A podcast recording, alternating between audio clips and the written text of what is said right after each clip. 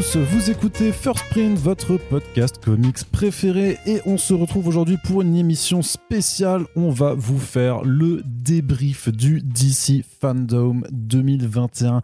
Le DC Fandom, qu'est-ce que c'est? C'est tout simplement depuis 2020 la convention en ligne organisée par Warner Bros. pour mettre en avant l'intégralité de ses contenus DC Comics à venir quels que soient les supports. On va parler de comics, de séries télé, de films, de jeux vidéo, même un petit peu. C'est vrai que c'est surtout une convention qui est là pour présenter beaucoup de projets d'adaptation. Mais cette année, les comics étaient quand même au rendez-vous, donc on aura une petite partie là-dessus.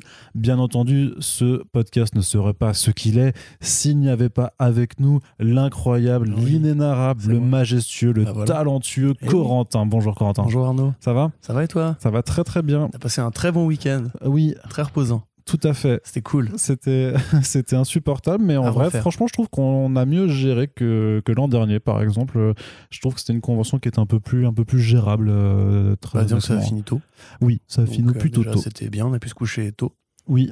Et voilà. c'était mieux organisé. Enfin, effectivement, ils ont moins perdu de temps avec. Euh, les parties de Loup-Garou, de Patty Jenkins.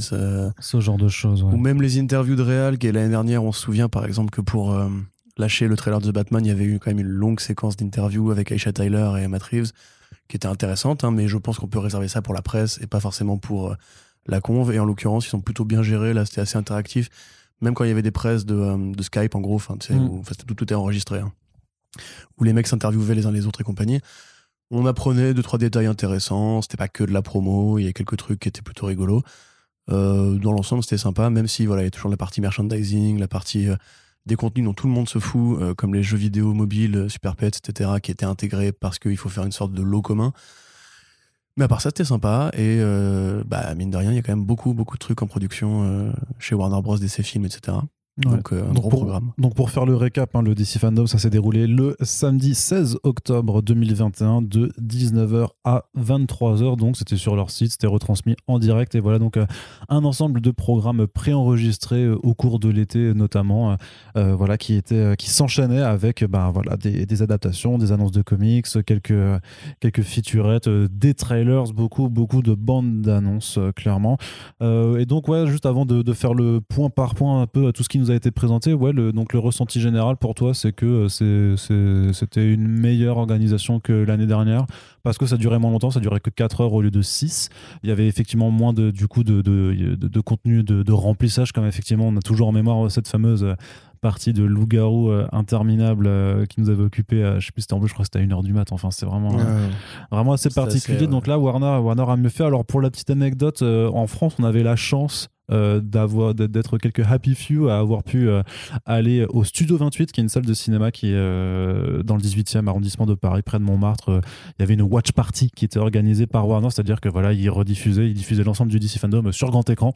Donc ça c'était plutôt sympa notamment bah, pour voir certains trailers qui ont quand même vachement plus de gueule sur grand écran que devant son écran d'ordinateur. Et puis bon à, côté il y avait un buffet machin avec des petits rafraîchissements et des petits des petits trucs à manger. Donc du coup c'était bien entre deux trailers de faire de faire une petite pause là, complètement, c'est complètement de la corruption. Non, mais il y avait quelques médias invités, quelques influenceurs. Il y avait aussi euh, un monsieur qui s'appelle Thierry LTAM qui. Euh, qui est vidéaste et qui est animateur et qui notamment ben, avait déjà participé au DC Fandom l'an dernier. Il avait fait même aussi sais, une, sorte de, de, Q&A pour la sortie de Zack Snyder's Justice League et du coup bah, il, était, là aussi puisqu'il faisait partie des, intervenants parce que DC avait ramené voilà, des intervenants devenus de différents pays pour euh, euh, mettre en avant un petit peu le côté international de ce, de DC Fandom pardon, qui était diffusé bah, voilà, à la même heure pour tous les pays. Mm. Alors, on va commencer quand même par le point comics, puisqu'il y avait quelques annonces. Quelques moi, je juste quand même préciser, moi j'étais au travail en fait pour voilà. Arnaud déguster des petits fours euh, voilà, ça. devant un écran de cinéma. Moi j'étais devant mon, mon écran d'ordi au bureau avec euh, des caisses de cinéma gérées en même temps, voilà. courir pour gérer les collègues qui voulaient pas voilà. travailler. Donc euh, voilà, Arnaud, je tiens à te dire que qu'une merde. Voilà, simplement pour introduire l'émission. J'y peux rien si tu travaillais. j'ai un Mais techniquement, tu travaillais toi aussi. Mais je travaille Ouais, aussi. on a juste pas le même travail. C'est ça. pas les mêmes conditions, mais voilà, ça nous a quand même permis de pouvoir assurer, euh, bah voilà, sur l'ensemble du week-end. Alors, on a essayé de, de, de- de- de, euh, relayer un maximum, donc à l'écrit hein, sur comicsblog.fr euh, toute la soirée de samedi. Puis après, ça s'est encore répercuté sur toute la journée de dimanche parce qu'il y avait tellement de trucs et ça sert à rien non plus de, voilà de, de barder le site de contenu dans une soirée. Autant étaler un petit peu sur la durée. Donc, je disais, on commence par des points d'abord. Alors on en avait déjà parlé un petit peu dans un front page, hein, mais il y avait un, one shot notamment euh, juste en amont qui a été euh, officialisé complètement, qui est donc le, nouveau numéro euh, Batman Fortnite Foundation, qui est donc la suite du, de la mini-série Batman Fortnite euh, point zéro, euh, dont on vous a aussi déjà parlé dans nos podcasts avec le, le Back Issues VF du, du mois dernier. Et euh, en fait, maintenant, on comprend en fait pourquoi il y avait effect- il y a effectivement Scott Snyder qui se joint à l'écriture à côté de Christos Gage et Donald Mustard. C'est parce qu'en fait, c'est un numéro qui va mettre en avant le Batman Kiri. Euh, J'ai même envie de Il dire y a beaucoup trop de blagues dans ces- cette phrase. le Batman Kiri, Kiri, Kiri. Euh, voilà, celle-là. Avec de la moutarde. Je- avec de la Voilà. moutarde, du coup, voilà, c'était, c'est incroyable. Non, mais grosso modo, en fait, voilà, il y a un ennemi qui arrive à Gotham City qui vient de l'univers de Fortnite qui s'appelle The Foundation. Il y a aussi le Batman Kiri qui est impliqué parce qu'on avait vu à la fin de la mini-série qu'effectivement, il était en train de, euh, de magouiller des choses avec Lex Luthor et justement bah, l'organisation euh, de, de, qui est sur l'île de Fortnite. Et du coup, le code à débloquer dans ce one-shot, ben, c'est un skin du Batman Kiri. Donc j'imagine que ça va de nouveau euh, beaucoup se vendre comme la, la mini-série de départ puisque le Batman Kiri, donc plagiat éhonté de Greg Capullo sur, les, sur Judge Death de, de l'univers Dread. Euh, mais voilà, un design euh, quand même qui marche bien, euh, qui a plu à beaucoup beaucoup de monde et donc bah, comment s'assurer un nouveau succès, j'ai envie de dire, à moindre coût en faisant ça. Donc le one-shot en plus sort en VF. hein. Là, le, alors c'est le 26 octobre que le code sera disponible pour tout le monde. Techniquement, avec les offices de sortie, c'est le 22 euh, que le numéro va sortir du coup directement en petit cartonné à 4,90 je crois chez Urban Comics. Corentin, j'imagine que tu, tu c'est pas ce qui t'a forcément le plus marqué. Les couvertures sont jolies quand même, hein, franchement. C'est Oui. dessiné, par Joshua Hickson, euh, qui est donc euh, celui à qui on doit Shanghai Red et The Plot notamment, qui sont sortis. euh, Qui est un peu l'artiste vedette de Volt en fait. Qui fait quasiment toutes Ouais, qui fait- qui- des premiers numéros Ouais. aussi. euh. Ouais, c'est ça qui est très impliqué. Donc là, qui, qui fait un- quelque chose de, de très, très, très, très grand public après avoir justement fait, fait pas mal d'indés. D'ailleurs, on vous encourage hein, à aller découvrir Shanghai Red et The Plot si ce n'est toujours pas fait. Rep- Reportez-vous au Back Issues où on en parlait si vous voulez savoir de quoi ça parle. Les planches présentées sont plutôt sympathiques. Du coup, c'est assez chouette de voir Exxon s'approprier euh, ce grand mélange d'univers. Et puis, ouais, il y a quand même quelques, quelques couvertures avec le Batman Kiri qui, euh, bah, qui, sont, qui sont pas mal parce que avec toute l'affection ou non qu'on peut avoir pour le personnage, faut reconnaître que c'est un cara design. Il y a des. Voilà, quand les artistes les reprennent et qu'ils ont des bons styles, bah, ça fait toujours quelque chose d'assez joli. Après, l'intérêt, effectivement, de ce numéro, si vous n'avez pas lu la première mini-série Batman Fortnite, je ne suis pas sûr que, que, que vous y trouverez un intérêt, justement. Corentin. Bah moi, enfin, j'ai pas spécialement envie de commenter cette, euh, cette annonce-là. Euh, en dehors du fait que je trouve quand même que pour un truc, tu l'as dit en intro, euh, ça couvre l'ensemble de l'univers DC euh, sous toutes les formes. Il y a- on va en parler dans le programme. Il y a du jeu vidéo, il y a de la série télé, il y a de l'animation, il y a du cinéma. Je trouve qu'il y a peu de comics euh, finalement dans le programme. Oui. C'est là clairement ce produit-là, il est mis en avant parce que c'est Fortnite, parce que c'est grand public et que du coup sur un stream grand public de gens qui sont d'abord venus voir du jeu vidéo, de la série télé et du cinéma, ça a un intérêt. Après, voilà, Scott Snyder, moi, j'avoue, j'ai un peu fait mon deuil. Ça fait très longtemps que j'attends qu'il arrête Batman pour de bon. Bah, c'est Là, c'est hein. un tout petit numéro, c'est pas gravissime, mais euh, j'en ai marre. Voilà, je peux plus voir la gueule de Scott Snyder et son, ses idées monomaniaques mises en avant. Là, j'attends à ce qu'il y ait genre une sorte de Fortnite Metal Universe, tu vois, directement. Euh, voilà, je veux pas lire ce truc-là, ça m'intéresse pas, etc. Mais je trouve que ce serait plus intéressant justement d'avoir une partie qui, qui laisse la part, euh, comme ça peut être le cas pour Milestone, à des projets plus, plus risqués, plus réduits. Enfin, il y avait des trucs probablement à, à mettre en avant avec Infinite Frontier, etc. Le fait de choisir précisément ces trois titres dont on va parler, euh, j'avoue, je comprends pas trop la sélection qu'ils ont Ah fait. ouais? Ah, Moi, je te l'explique Pour. Milestone, je comprends parce qu'il y a aussi des trucs par rapport à l'animation et aussi. Ouais, non, mais je te l'explique après. Je te l'explique après, du coup, la, la, la- la thématique. Mais justement, enfin, tu dis qu'il n'y en avait pas beaucoup. Je suis d'accord, il n'y en avait pas beaucoup, mais il y en avait toujours plus que l'an dernier. Parce que l'an dernier, dernier, il y avait juste Milestone. hein. Mm, Il y avait juste le fait. retour de Milestone qui avait été annoncé avec les rééditions des, des vieilles séries et euh, le fait qu'il y, avait le, le- le one-shot Milestone Returns qui était disponible directement sur, sur la plateforme euh, en ligne, enfin la plateforme de lecture DC Universe Infinite. Euh, cette fois-ci, il y avait quand même trois euh, segments supplémentaires par rapport à l'année dernière. c'est toujours très peu par rapport au reste. Et en même temps, j'ai envie de dire, euh, c'est quand même toujours mieux que rien. Donc euh, voilà. Mais oui, mais enfin, les gens qui vont regarder le, le fandom, c'est des gens qui, justement, de base, sont intéressés par ces personnages, mais pas forcément au format comics. Ouais. Et c'est le moment, justement, parce que c'est l'intro, les gens savent très bien qu'il va falloir attendre vers jusqu'à la fin. Je veux dire, s'ils sont prêts à nous faire chier avec, euh, je sais pas quel sportif qui vient nous présenter ses, ses chapeaux collab euh, avec l'univers d'essai, alors que ça, enfin, je pense que ça intéresse quand même, a priori, moins de gens que euh, les personnages de bande dessinée, tu vois. Pourquoi ne pas simplement en profiter pour essayer de dire aux gens, mais rappelez-vous, les trucs que vous aimez bien au cinéma, ils sont aussi en BD. Et, et tu, enfin, tu vois, cette espèce de côté un petit peu Mm. on cache la BD, parce que c'est un truc de niche, c'est un truc de nerd, ça intéresse pas les gens qui veulent voir ça, alors que Fortnite, c'est intéressant et tout. Il y a, je pense, une erreur de communication. C'est le moment justement de donner envie aux gens, c'est le moment de les, prendre par la main et de leur dire, mais rappelez-vous, Batman, c'est pas que des films, c'est pas que des séries télé, c'est pas que des jeux vidéo. Il y a aussi des super BD qui sortent tous les mois, etc. Là, on a un nouveau Batman avec Quapel, il est sympa, venez le lire et tout. Même mettre en avant Quapel. C'est vrai que le exemple, c'est vrai euh, que c'est vrai que mettre en avant le I am Batman, ça aurait été pas, ça aurait Ouais, pas été une parce qu'on mauvaise a vu idée. hein. Jim Lee qui venait faire le zouave euh, comme d'hab avec ses, ses dessins et tout, comme à chaque fois, parce que Jim Lee c'est un peu maintenant l'homme sandwich. hein, Ouais, qui a fait une ré- il a fait euh, un, un méga puzzle qui est une recréation de, la, de cover de la, ouais, de la- du, du- oui, tout à fait. Mais C'était rigolo, ça, à la limite. Bon, c'était du dispensable, mais je veux dire, ils mettent un auteur de comics en avant, enfin un artiste de comics en avant. Pourquoi se limiter à ça? Je trouve ça Bah, parce que c'est le patron. Du coup, parce que c'est le patron. hein, Oui, je sais, non, mais je, je sais bien qui est Jim Lee. Mais ce que je veux dire, c'est qu'ils auraient Jim Lee? pu prendre un, Bon un hein. artiste vedette autre que lui, justement, pour euh, euh, incarner euh, la partie en fait séquentielle de, de la boîte, qui est quand même le truc qui les fait tous bouffer depuis Mm. euh, 80 ans, parce que s'il n'y a pas de comics, il n'y a pas de film. Euh, même Pattinson ici de Tom King, quand il parle Mm. des inspirations qu'il a trouvées pour faire Batman, parlait de Tom King. C'est un auteur vedette, il est connu, il parle à plein de gens, il a fait des super histoires. T'as même un album de Isaiah Rashad qui est inspiré par Mister Miracle, tu vois. Enfin, je sais pas, je trouve ça un peu, pour moi, toujours un peu bête de vous Une occasion honte de faire de la BD, tu une vois. occasion manquée un petit peu peut-être. Ouais, un petit peu. ouais. Après, c'est sûr que par rapport au nombre de personnes qui regardent et euh, les enjeux, on va dire, sais, l'enjeu, c'est quand même en fait d'attirer plein de gens devant les écrans. Enfin, là, en, gros- en l'occurrence, il y a trois enjeux. Euh, c'est d'attirer les gens sur HBO Max, c'est d'attirer les gens dans les salles de cinéma et c'est aussi de leur faire acheter des, des PS5 euh, et des, des Xbox Oui, One oui, pour, pour leurs jeux vidéo. Donc, effectivement, l'investissement qu'ils mettent là-dedans fait qu'ils doivent vraiment parler au très, très, très grand public. Et donc, effectivement, dans ce cas-là, les comics euh, ne passent pas euh, en priorité. Mais heureusement, il y a toujours, par exemple, First Print, votre podcast comics préféré, qui vous parlera des comics. Et ça, quand même, Mais c'est. nous, ça. Va- oui, et ça c'est vachement bien Corentin. Alors du coup, autre news comics, c'est justement Milestone qui était de nouveau présent sur scène. Il y avait euh, euh, bah, deux des, des co-créateurs hein, de, de cet univers, donc euh, Reginald Hudlin et euh, Dennis Cohen qui, Ouais, est- alors, qui, qui étaient là. Hudlin n'est pas co-créateur de Milestone. Ah pardon. Mais c'est l'un des grands pontes modernes de Milestone et un des grands, justement. Pas, il fait pontes partie de- des, des six qui ont créé Euh, Je crois pas, non Ok.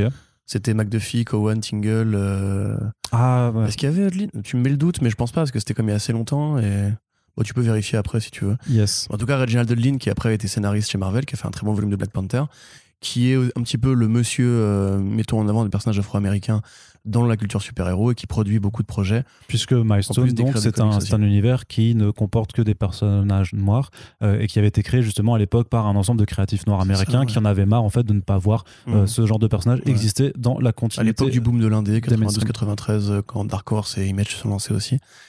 Et effectivement, un truc qui a été encapsulé ensuite dans l'univers d'essai, euh, entre guillemets, par accord de publication, même s'ils ont toujours eu une sorte de côté un Mm. peu séparé, autonome, comme Vertigo quelque part. Euh, pendant quelques années, ils avaient parlé de relancer euh, Milestone, mais Dwayne McDuffie, le vrai, entre guillemets, capitaine de navire, était mort et sa veuve euh, avait apparemment du mal avec les conditions qui étaient proposées pour récupérer ses personnages. Euh, Cowan, qui est un petit peu lui, maintenant devenu le nouveau chef de Milestone, a négocié pendant des années. Ils ont fini par le relancer.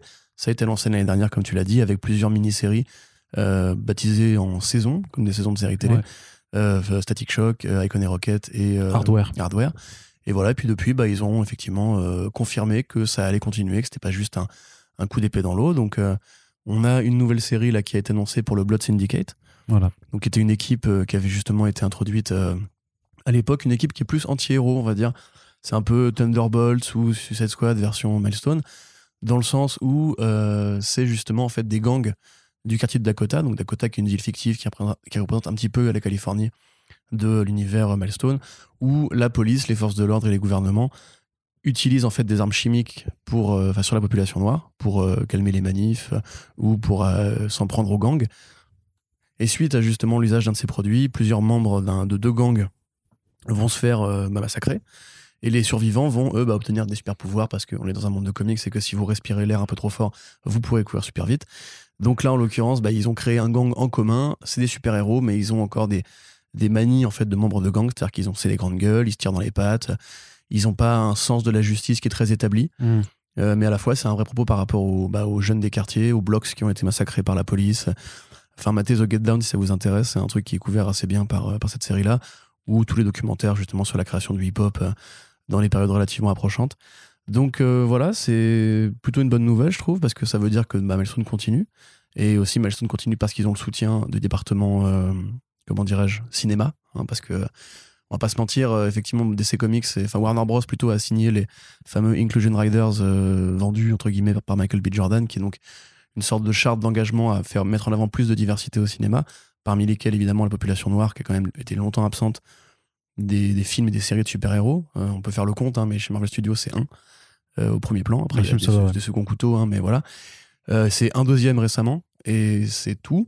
Chez Warner Bros, bah euh, voilà, hein, j'ai dire, Jason Momoa n'est pas total- totalement blanc, donc ça, équilibre un peu. Gal Gadot était israélienne, mais c'est vrai qu'en termes de héros noirs qui ont eu droit à un, film à eux, depuis Steel, euh, je vois pas personnellement.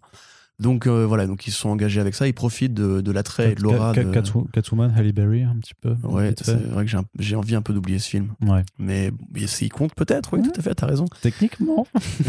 Après, ça reste il y a 17 ans quand même. Donc, euh, Et même si les séries Milestone sont pas extrêmement lues, ils- elles ont un vrai aura, particulièrement Static Shock, qui a eu droit à un dessin animé à l'époque de Cartoon Network, euh, qui était assez extraordinaire, un très bon dessin animé. Donc il y avait déjà ce projet-là qui, qui- qui était en cours. Ils ont confirmé qu'il était encore en développement, avec a priori Michael B. Jordan à la production. Je pense qu'il est un peu âgé maintenant pour prendre le rôle principal, même s'il a toujours une gueule de gamin. Euh, non, non, ce sera pas lui, non, ce voilà. sera pas, sera pas lui, ce sera pas lui, c'est sûr. Et un autre projet qui euh, est arrivé, un projet d'animation cette fois-ci. Ouais, mais du coup, il est, il est plus tard dans le programme en fait, justement, dans la partie euh, animation. Bon bref, Donc et là, on est dans coup, les voilà, comics, Pour la partie comics, en tout cas, ils ont annoncé que Blood Syndicate et ils ont réaffirmé le fait que DC les soutenait euh, toujours encore aujourd'hui. Alors, ils ont quand même annoncé aussi des, euh, des, des rééditions, notamment des omnibus aussi euh, sur, sur Milestone, euh, sur les, les anciennes séries Milestone. Donc, il y avait voilà, tout un programme pour dire ça continue d'être réimprimé. Voilà, on veut, on veut vous faire découvrir cet univers. Donc, effectivement, j'a- j'avais fourché, il n'y a que 4 créateurs de, euh, de Milestone Media, pas Et 5. Juste un truc que j'ai pas précisé, c'est Trevor Von Eden qui a co- co-créé le Blood Syndicate. Euh, Trevor Von Eden qui, qui devait faire une histoire Superman et, euh, et, euh, et Black Lightning chez DC, tu sais, sur les violences policières qui avaient été annulées. Ouais, je me rappelle, ouais. Moi, j'attends encore un petit peu de voir si ce projet-là va se faire. On avait eu aussi d'ailleurs à un moment donné dans la, dans la conf, je crois, euh, un. Aide-moi, I Am Batman, un scénariste. Ah euh, oui, euh, John Ridley. John Ridley, oui, voilà, il était là. qui est venu parler de The Over History of the Ouais, DC tout à fait. Universe. Oui, c'est vrai, ils l'ont mis en avant quand même. Oui, ça, tout à fait. ouais. Donc il y a une mise en avant quand même de la cause afro-américaine, on va C'est vrai qu'en termes d'annonce, il n'y avait pas énormément de choses, mais c'est vrai qu'il y avait quand même des, euh, des, des mises en avant. Voilà, donc ça, ils essaient quand même de faire un petit effort de ce côté-là. C'est encore minime, je trouve. Euh, mais il faut attendre que les projets comme Static, etc., sortent de terre pour qu'on commence à avoir un petit peu plus de lourd de ce côté-là. Mais euh, c'était cool justement de voir quand même que deux fois d'affilée, ils mettent Milestone en avant à ce niveau-là. Et bah très bien, continuez. Peut-être même lisez les BD si vous, ça vous intéresse. Ouais, il faut, bah, après, il faut, faut aller chercher forcément en VO, hein, puisque en, en VF, en tout cas, Urban Comics n'en a pas encore sorti, euh, je crois pas, hein, qu'ils en aient sorti, euh, qu'ils en aient jamais sorti, et je sais pas s'il y en avait euh, chez de précédents éditeurs, mais en tout cas, s'il y en avait eu avant, à mon avis, elles doivent être assez compliquées à trouver. Autre annonce, Corentin, du côté des comics, c'est une maxi-série en 12 numéros, Monkey Prince, qui a été annoncée.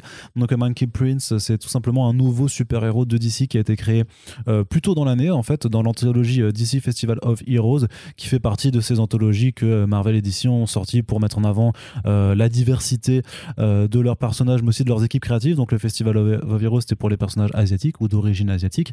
Et donc, le Monkey, le Monkey Prince, qui de son vrai nom s'appelle Marcus Sun, est en fait euh, le fils de euh, Sun Wukong, voilà qui le est singe donc de la légende. le singe de la légende du voyage vers l'ouest, euh, voyage vers l'occident, Journey to the la West. pérégrination vers l'ouest. Voilà. Donc euh, grand grand euh, récit traditionnel chinois qui a inspiré beaucoup d'œuvres de pop culture, Dragon Ball hein, ouais, par exemple. Bah, c'est un, roman en fait euh, fantastique qui raconte comment un, un moine chinois va se rendre en Inde pour récupérer des, des parchemins qui évoquent une voie particulière du bouddhisme. Et euh, alors le début du roman, grosso modo, pendant quelques dizaines de numéros, enfin de numéros, Chapitre. de chapitres, raconte justement l'histoire de Sun Wukong, effectivement, qui est donc ce singe qui a appris les voies de l'immortalité auprès de, de- de magiciens du premier temps de- de- des hommes, avant l'apparition du, du Bouddha, euh, enfin du Bouddha terrestre. Après ça, euh, il va voilà être euh, canonisé, essayer de monter au ciel, il va se faire botter le cul par Bouddha, qui va l'enfermer dans un rocher et qui sera plus tard libéré par justement euh, bah, le moine qui est le Véro. Donc c'est un roman traditionnel, comme tu l'as dit, qui est super connu en Chine, qui a inspiré des tonnes et des tonnes et des tonnes d'œuvres. Vous en avez un dans Naruto quand le quatrième Okage, je crois, troisième Okage, je sais plus, invoque le singe qui se transforme en, bâton, le bâton de Goku, Goku lui-même quand il chevauche les nuages, etc. Milo, Manara a fait une adaptation partielle de l'œuvre de Sun Wukong, enfin de l'histoire de Sun Wukong.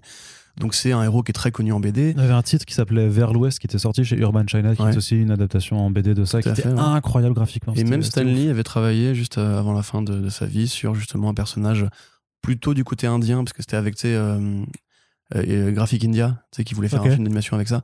Ou pareil, c'était encore une fois le même personnage. Vous le reconnaissez très bien. a priori, vous l'avez croisé dans un jeu vidéo ou dans un, manga quel qu'il soit. Il est vraiment partout ce personnage. Mm. Et donc c'est un peu, un peu évident de la part de Yang d'aller d'aller vers là. Moi j'aurais préféré quand même qu'il y ait une suite à New Superman par exemple, euh, qui était une super série qui justement parlait d'appropriation culturelle et des, des, plagiats un petit peu de Hong Kong, on va dire des, des, knock-off euh, hongkongais avec des personnages de la, de la Ligue qui étaient recréés en Chine de manière totalement synthétique. C'était une super série qui avait révélé super drôle, euh, Victor Bogdanovich aussi au dessin. Ouais. ça manque.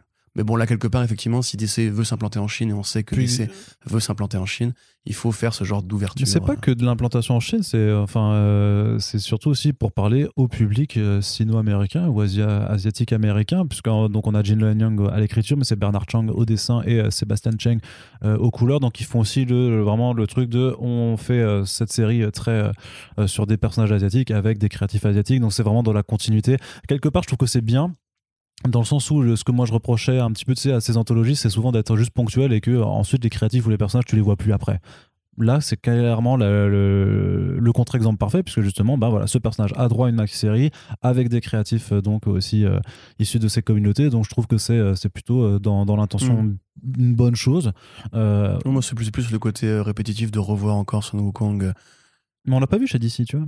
Euh, et puis, et puis c'est pas Sun Wukong. Et puis le truc, c'est que techniquement, c'est enfin, Sun Wukong, c'est le père, mais nous, on s'intéresse à son fils, du coup, c'est Marcus Sun. Mais ça, je euh, crois que c'est vraiment quasiment le même synopsis que la série de Stanley, justement. Il faudrait que je vérifie. Après, par contre, euh, tu, tu peux pas nier que DC veut quand même s'implanter en Chine. C'est pas. Euh, c'est. Je sur le point de vue de la bande dessinée, je t'avoue que je, le, je vois absolument pas ce projet pour un truc qui doit être allé euh, en Chine. Non, enfin. je t'avoue que je sais, je connais pas la façon dont les, euh, dont les comics d'ici sont, sont édités en Chine. Est-ce qu'ils le sont même déjà? Je pense c'est comme Aero Swordmaster, on doit faire des trucs un peu locaux, enfin locaux. non, mais Swordmaster, après. Ils l'ont créé dans un jeu vidéo mobile qui effectivement là est euh, complètement euh, transfrontalier, mais euh, pour les comics Marvel, tu sais, c'était un one shot à héros, je sais pas, quoi. C'est à mon avis, c'était pareil, c'était pour faire plaisir au, public coréen qui vit aux États-Unis et puis c'est tout. Hein, franchement, je le vois vraiment pas. Sont dans les, ils sont dans la classe hein, maintenant. Oui, oui, non, mais bien sûr, mais je veux dire que c'est toujours pour le, public sino-américain ou, asiatique américain, mais pour moi, je le, vois, je le, vois, vraiment pas dans un plan d'expansion. Et on parle de comics. Il n'y a pas non plus. 12, faire un jeu mobile. Il n'y a pas 12 milliards à se faire avec cette maxi-série en Chine, hein, excuse-moi. Non, c'est sûr. Surtout, surtout qu'il y a aussi une forme de patriotisme là-bas qui, euh, enfin, ils ont largement assez de BD à lire, surtout sur ces personnages. Je pense qu'ils ont absolument, ils ont absolument pas besoin euh, que DC Comics leur dise, eh, regardez, euh, c'est Journey to the West, vous connaissez ou pas? Je, pense, que, je pense que ça va. Quand DC Comics fait Golden Child, ils croient que c'est une attaque contre la. Ouais, mais, mais le truc n'était pas sorti en ligne, c'était la poste, c'était que sur les réseaux sociaux, donc tu vois ce que je veux dire. Nous verrons. On continue du coup avec la dernière annonce hein, déjà pour les comics qui est mais qui est quand même une, une, annonce plutôt sympa je trouve c'est donc un crossover entre les différentes séries Wonder Woman qui arrivera euh, en début d'année prochaine qui s'appelle Trial of the Amazons et donc qui va vraiment euh, euh, réunir donc Wonder Woman Artemis, Hippolyte, Nubia et Yara Flor. Yara Flor merci. donc avec les équipes alors ils n'ont pas encore annoncé forcément les artistes mais les scénaristes c'est Michael W. Conrad, Becky Clonan, Jordi Belair et Joel Jones, tous les toutes les scénaristes donc voilà, euh, sur des séries. Ouais, c'est ça. Donc il y a la série Wonder Woman, Wonder Girl, Nubia and the Amazons, et aussi euh, ah, c'est euh, Young Diana qui est un backup dans, dans le Wonder Woman. Donc Jane Bartel qui signe un très beau visuel avec chacune de ses héroïnes. c'est dans la continuité en fait des, festivités faites pour célébrer les 80 ans de Wonder Woman, pour aussi mettre ce personnage en avant. Ça fait longtemps qu'on n'a pas eu de crossover ou d'event en fait autour de Wonder Woman, donc moi je trouve ça plutôt enthousiasmant. On attend bien sûr d'avoir les détails qui, à mon avis, arriveront avec les sollicitations de, février 2022, hein, parce que les trois quarts des, des, choses qui étaient présentées étaient annoncées déjà pour février 2022, donc je pense que euh, c'était juste en fait des pré-sollicitations. Et, euh, mais ouais, je suis plutôt chaud euh, d'avoir un, un event de la sorte. Je sais pas ce que tu en penses. euh. Bah, j'attends de voir. C'est compliqué de s'emballer avec si peu d'infos. Non, mais avec. on, euh, sait que Diana maintenant est un peu devenue l'espèce de, de- Qu'est-ce qu'il y a? Non, rien, j'ai dire qu'il y avait une couverture, c'était du papier, donc je pouvais t'emballer avec. Mais Oui, ouais, tout à fait. Mais moi, je l'ai pas reçu là. Je suis pas emballé. Là, D'accord. j'ai que les pixels, tu vois. Donc, je peux m'emballer dans les pixels. C'est des NFT, tu peux pas avec. euh. Non, je peux pas, malheureusement, c'est matérialisé. Euh, non, mais c'est voilà, on sait que maintenant Diana est devenue un petit peu l'espèce d'héroïne centrale de l'univers depuis Death Metal, où ils ont admis l'idée que c'était euh, amené à devenir une des déesses de- qui surplombait un petit peu la mythologie locale. Elle est Même, revenue sur euh, Terre hein, quand même, du coup. Elle a fait son petit, Oui, bien euh, sûr, sa petite- ouais. son petit tour dans la sphère God, là. Et puis Mais après, même euh, dans le numéro de, qui était illustré par Jen Bartel, euh, Immortal Wonder Woman, je crois. Ouais, ouais. Ouais, où justement, tu avais pareil l'idée qu'en fait c'était elle qui allait à la fin À la fin des temps, ouais. cosmiques entre les- le bien et le mal, être celle qui allait sauver, entre guillemets, ou même faire un petit peu une sorte de, de voyage elfique à la Lord of the Rings en mode protégeons ce qui reste à protéger Mm. pour le nouvel univers qui s'annonce et tout. Donc, euh, bon, voilà, voilà, il faudra voir de quoi il, s- de quoi il s'agit. Si c'est juste une bataille entre les dieux grecs, euh, je serais aussi assez content parce que je trouve qu'on manque un peu de ça en ce moment. J'ai jamais, euh, moi, retrouvé l'énergie du run de Azzarello et euh, de merde, Cliff Chang Oui. sur justement ce côté vraiment mythologie, un petit peu à la God of War, un petit peu à la métamorphose d'Ovid, etc. Qui me plaisait bien. J'avoue que voilà, je suis curieux. Il n'y a pas Cassie Sandsmark. Euh, J'aime bien Cassie, je suis Oui, il n'y a, pas- y a pas Donna Il Troy. n'y a pas Donna. Troy, je préfère Donna Troy euh, encore à Cassie Sandsmark, donc euh, ça me saoule. Mais à part ça, non, très bien, moi, tant bien mieux. Euh, S'ils veulent mettre en avant Wonder Woman, peut-être qu'il y, a des- il y a des projets de romans graphiques qui En fait, c'est vraiment des Amazones, du coup, pour le tuer à chaque fois. Ouais. C'est que des Amazones. hein. Voilà, et déjà, euh, il n'est pas encore sorti le Historia, je crois, si? Non, non, bah non. Mais tu vois, moi, c'est peut-être aussi ce genre de projet que j'attendrais s'ils veulent mettre en avant euh, Diana, parce qu'on a eu quand même be- beaucoup de Batman en Black Label depuis euh, la création du label. Ou enfin, du Batman est assimilé, hein, j'entends Joker, Harley et tout. Le DC Batman label. D'ici Batman Label. Ce serait intéressant d'avoir des, des lectures plus auteurs sur Wonder Woman, justement, euh, quitte à mettre en avant cette héroïne-là, parce qu'à mon avis, c'est là que DC est fort en ce moment. Sur les crossovers, ouais, Sin Frontier, c'était bien. Mm. Donc, euh, pourquoi pas. Moi, je suis assez confiant sur DC. euh, moyennement confiant, mais plutôt, bien, plutôt confiant. Ouais. Et donc, du coup, la raison pour laquelle c'était ces projets qui étaient mis là en avant, Corentin, pendant le DC Fandom? Alors, euh, bah, Wonder Woman, c'est l'anniversaire, j'imagine. Non, c'est Euh, pas ça. c'est pas ça. Milestone, c'est les C'est- films. Non, Et c'est Fortnite, c'est Fortnite. Non, non, mais t'enlèves euh, Fortnite parce que c'était un petit peu en amont, mais tu regardes Milestone Media, puis Monkey Prince et Amazon, bah du coup, héros noir, héros asiatique et meuf.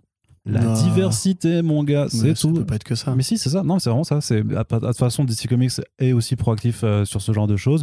Là, ils veulent mettre en avant une partie de diversité, de représentation, d'inclusivité. Ah, mais c'est vrai qu'ils ont, ils ont Bah parlé oui. de Superman, euh, enfin John Kent aussi à un moment donné, Mm.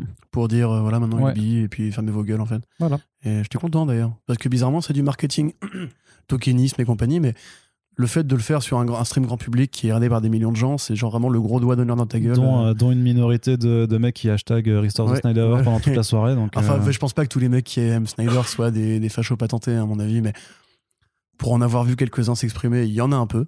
Mais euh, c'était quand même plutôt cool, effectivement, de ce point de vue-là. Après, est-ce que justement, c'est comme d'hab, c'est le problème, c'est que tu mets un- une sorte de feutre au marqueur autour de ce sujet-là, comme s'il était justement Mm. Particulièrement plus important à défendre. Même si c'est vrai que le CM de IGN, quand il a, ils ont répondu à- aux nombreux commentaires qu'ils ont reçus en annonçant eux aussi euh, la, bisexualité de John Kent, euh, que le jour où on pourra justement se permettre de faire, d'en faire un sujet normal et de pas en faire une annonce de ouf, ce sera le jour où justement ce sera devenu normal en fait. Et donc là, bah, ça montre qu'il y a encore des efforts à faire et quelque part Warner fait sa part du boulot. Même si à mon avis, ça les empêche pas de parler d'autres, comics. hein. Ouais. Très honnêtement, ils pourraient parler de comics en général euh, et pas juste euh, quand ça leur donne une bonne image entre guillemets. Ouais. Allez, on continue de toute façon. Euh, on passe du côté de, de- des petits écrans avec une partie sur un petit peu sur la série T. Alors c'est vrai qu'il y avait pas mal de choses un petit peu en vrac, notamment qui étaient faites du côté de l'animation, on va dire euh, jeunesse, puisque en fait en parallèle de DC Fandom, il y avait aussi un mini événement euh, DC Fandom Kids euh, qui permettait justement de présenter pas mal de projets qui sont quand Mhm. même résolument tournés vers la jeunesse. Donc en l'occurrence, on avait euh, voilà des premières images pour la série d'animation Batwheels qui arrive donc sur Cartoon Network et HBO Max. Donc c'est Cars, mais avec les véhicules de, de Batman. Sortez-moi de Bon, cette- je, je t'a- je t'a- je t'avoue que je crois que même, même avec toute ma curiosité, on commence à se faire un petit peu vieux pour, euh, pour ce genre de programme. Par contre, il y avait de nouveau, un nouveau une nouvelle image pour, euh, par contre, My Adventures with Superman, qui, a une, qui en fait prend euh, Clark Kent, Lois Lane et Jimmy Olsen dans leur vingtaine en train de bosser au Daily Planet, ce qui a l'air vachement, vraiment très très bon, bon délire avec Mais un ça, délire un peu. aussi euh, dans le flux euh, normal aussi. Ouais, un peu euh, ja- Japanimation en fait, du coup, un petit peu même. Bah ouais, carrément. Bah c'est euh, dommage parce que justement les deux projets, enfin dommage. C'est normal, hein, c'est comme dirait Harley, euh, Animation Takes Forever. Typiquement, voilà, ces deux projets-là, My Adventures with Superman et Cat Crusader, c'était, je pense, les, enfin c'est, je pense, les deux trucs les plus attendus en termes d'animation. On a eu un peu deux trois trucs par-ci par-là. Là, honnêtement, euh, au plus des visuels, de l'ambiance vraiment super feel good, super jeune, super. J'ai envie de dire un peu CW en réussi, tu vois. Euh, moi, je suis carrément chaud pour ce projet-là. Et sur la, la partie animée aussi, il parlait de, enfin, la partie qu'ils ont fait en séparé. T'avais des images de Tetego euh, pour euh, ce, qui, Ouais. ce qui arrive ou ce qui est en cours de diffusion. Et il y a un nouveau crossover avec Ouais. euh, DC Super Hero Exactement. Girls qui arrive. Donc il y avait eu un premier crossover. En fait, c'est vraiment euh, de la continuité euh, de, euh, de faire se croiser ces deux licences. hein, parce qu'il y avait eu un premier épisode crossover euh, dans la saison 6 en 2020. Ensuite, il y a eu un, un autre crossover en 4 épisodes euh, qui était diffusé plus tôt dans l'année dans la saison 7 de Teen Titans Go. Avec, euh, et là, du coup, c'est un film euh, Teen Titans Go versus DC Super Hero Voilà. Girls euh, qui arrivera l'année Comme ils ont prochaine. fait avec les Teen Titans euh, normaux et comme ils ont fait récemment avec Space Jam. Même si à mon sens c'était un peu plus naze de faire ça avec Space Jam. Mais là pour le coup ouais, ça peut être hyper fondard parce que c'est deux univers qui ont rien à voir, qui sont marrants les deux à leur façon et qui peut donner un truc esthétiquement ultra bizarre et... Bon maintenant j'attends le crossover entre Tetego et King of Atlantis tu vois. Ouais, bah, carrément. Ouais. Énorme pilon mon gars. Ouais, c'est clair. Alors justement, tu parlais de Batman Cap Crusader qui était aussi au programme, et justement, c'est Bruce Timm qui dit que euh, il veut faire une série qui soit plus Batman The Animated Series que euh, Batman The Animated Series. Et la raison, elle est, elle est toute bête. La question, elle est vite répondue. C'est, euh, il avait toujours dit, en fait, euh, Bruce Timm, lui, justement, il avait un projet beaucoup plus bresson à la base. Quand vous regardez Batman TAS, c'est vrai que les vilains ne tuent pas en général. C'est c'est assez rare de voir des morts frontales dans la série. Il y en a une ou deux, mais ça reste assez rare. Souvent, c'est en champ, souvent, c'est voilà. Le Joker, il, il bute pas les gens, il les fige juste en un rictus. euh, Ouais, mais ils, sont, ils ont Oui, quand non, même pas l'air d'être si en, un- voilà, en- si en très bon point non plus. Tu euh. comprends effectivement, et ça a toujours été l'incohérence de la série, c'est que elle a été faite pour vendre des jouets à des gosses, et on les a achetés d'ailleurs. Euh, Il y a eu les, les menus McDo, Batman TRS et compagnie. Mm. Mais euh, c'est vrai que c'était quand même un- une série qui était classée euh, catégorie pour enfants. quoi. Donc là, bah, maintenant, il a les, moins- les mains libres, il a les moyens de s'amuser, puisque la série sera a priori bah, destinée à un public adulte, Ah, ça va être trop cool. en, A, en R, pardon. Et t'as le producteur. euh, Tu crois qu'il va se retaper Barbara sur les toits de Gotham Non, par contre, j'espère qu'il va éviter, mais t'as euh, le producteur, justement, euh, James Tucker, je crois qu'il s'appelle Yes, tout à fait. qui euh, a dit en fait que ce qui avait aidé, c'était en 2014, il y a eu les 75 ans de la chauve-souris. Bruce Timm était revenu pour faire un tout petit court-métrage de 3 minutes qui s'appelait Batman. il faut que tu m'aides là par contre. Je l'ai mis dans l'article de comicsblog.fr si tu peux le retrouver pendant que je parle. Ok. Et donc il avait fait un petit court-métrage. euh, bon, laisse tomber, Strange Days. Voilà. Qui était un petit court-métrage où Ah Batman oui, affrontait oui. Solomon Grundy dans la brume avec ses oreilles de la première itération de Bob Kane et une techno qui Bill était très années Bill 40. Fi- Bill Finger, du coup. Ouais, C'était Bob Kane qui dessinait. Oui, mais c'est quand même Bill Finger le design. voilà, c'est tout. D'accord, ok. Re- Redonnons à César vrai, ce qui est à César. tu- non, tu non, raison, mais tu- oui, j'ai raison. de nous reprendre. Donc, euh, ce court-métrage-là, justement, qui était vraiment très années 40, très film d'horreur, très euh, la Hammer, etc., enfin, même encore l'Universal et tout, tu vois. Et cette esthétique-là qui fascinait justement Bruce Timm et qu'il essayait de mettre en avant avec ce côté vachement art déco, les ciels rouges, les bagnoles à l'ancienne et tout, là, il va vraiment avoir les moyens de le faire sans tomber dans un compromis entre passé et présent. Et avec. euh, alors, ce sera pas, ce sera pas en, en noir et blanc, contrairement à ce que justement il aurait bien aimé faire a priori. Mais ça va être voilà, ce Batman années 40 de la première génération de Bill Finger, avec un Batman voilà, qui évolue dans un univers beaucoup plus dieselpunk, euh, avec vraiment des avions euh, biplans et tout. Donc, enfin, je ne sais pas quoi dire sinon que je suis super, ultra, méga bouillant. Bouillant Euh, là, je brûle le canapé autour de moi. Ouais. C'est euh, la meilleure nouvelle. Bruce Timm qui revient et on lui laisse enfin les mains libres de faire ce qu'il voulait faire à l'époque, en espérant qu'il soit pas tout seul, parce qu'effectivement Bruce Timm en scénariste, ça peut partir en, en snarde. Euh, confère Barbara et, et Batman sur le toit. Euh, ça va devenir une sorte d'insulte. c'est Bar- Batman, Mm. Barbara, Batman sur le toit. Euh, si Dini, bon après, a priori, Dini sont pas forcément. Non, non, ils s'entendent plus. hein. Ouais, ouais. Bon, si Burnett veut revenir, si des scénaristes qui étaient là à l'époque, parce qu'il n'y avait pas que. on parle toujours du Batman, du Batman de Paul Dini et, et Bruce Timm, il y a plein de scénaristes qui étaient mandatés à l'époque. Hein. T'as même eu du Moody Wolfman qui était venu faire un épisode et tout. Mm. Donc, s'il peut s'entourer de mecs qui savent écrire et qui va vraiment dans ce côté vraiment auteur, qui n'a plus de compromission à faire, plus de jouets à vendre, plus de variations de ton aussi, parce que t'as quand même des épisodes de Batman TS qui étaient moins bons que d'autres, tu vois, ceux Ouais. qui étaient plus kid-friendly et tout. Genre, je me souviens d'un épisode où, euh, où Batman il, il se fait matraquer par le, par le pingouin, et du coup, des gamins trouvent la Batmobile avec Batman dedans, et ils le gardent à l'abri, euh, et ils font une sorte de home alone avec les, les vilains du pingouin qui viennent le faire chier et tout. Enfin, c'était. Franchement, c'était pas le meilleur épisode, tu vois, parce que c'était vraiment le côté familial, euh, les gamins, Batman, c'est votre héros et tout. Euh, que là, pour le coup, voilà, un truc vraiment bien vénère, bien bresson, C'était pas ton bien héros violent. C'était pas ton héros quand t'étais gamin, Batman Mais si, mais j'ai pas besoin Ah, qu'on me- l'explique, tu vois. Bah. C'était mon héros parce qu'il était stylé, parce que c'était le, gars- le, le- le pote des enfants. Tu vois, Mm. enfin, je m'en fous que Batman soit pote des enfants. Je Moi, suis j'aime sûr pas que- les enfants. Je suis sûr. les enfants. Oui, mais aujourd'hui, oui. Mais à l'époque, je suis sûr que tu regardais euh, cet épisode, tu disais Oh, Batman. J'aimerais bien trouver Batman évanoui dans la Batmobile Oui. et le protéger des vilains du pingouin. Il est copain avec des enfants comme Non, moi. il était éclaté cet épisode. En vrai, moi, quand il n'y avait pas le Joker, j'étais en mode genre, pas le Joker, c'est nul. Allez, salut. Ok.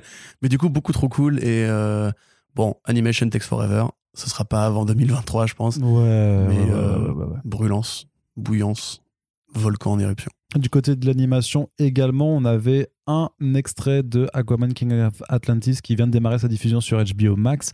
Euh, Il y avait un extrait absolument hilarant. euh, Alors, Arnaud a une de- anecdote à vous raconter.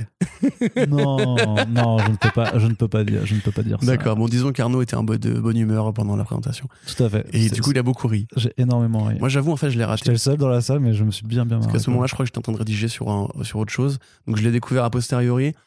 Il y a des trucs qui me font un peu moins rire. Je trouve le rythme du. Parce que c'est une séquence, du coup, de sketch où euh, on apprend que Aquaman a perdu son trident aux mains d'Ocean Master.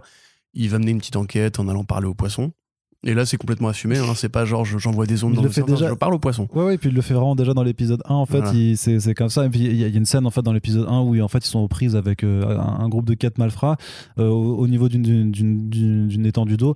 Et du coup, bon, ils sont en train de galérer. Donc il fait ouais, j'appelle les poissons. Sauf qu'en fait, c'est un banc de sardines qui arrive et du coup, ça devient complètement euh, absurde parce que du coup, c'est juste des sardines qui se jettent sur eux, mais c'est des tout petits poissons et du coup, ça fait rien du tout. C'est trop. Ouais, t'as ça aussi avec le krill. C'est- trop où stupide. apparemment, le krill est un des poissons les plus respectueux de la royauté. Euh, C'est pas, du- atlantéenne. c'est pas du poisson le krill en plus. c'est, euh, Non, mais au fond, tu sais, c'est toujours pareil. C'est euh, quand Aquaman. Tu sais, t'avais un mème où il disait Aquaman contrôle les poissons, virgule, Aquaman contrôle les, les squales, donc Aquaman contrôle les mammifères, virgule, Aquaman contrôle les humains.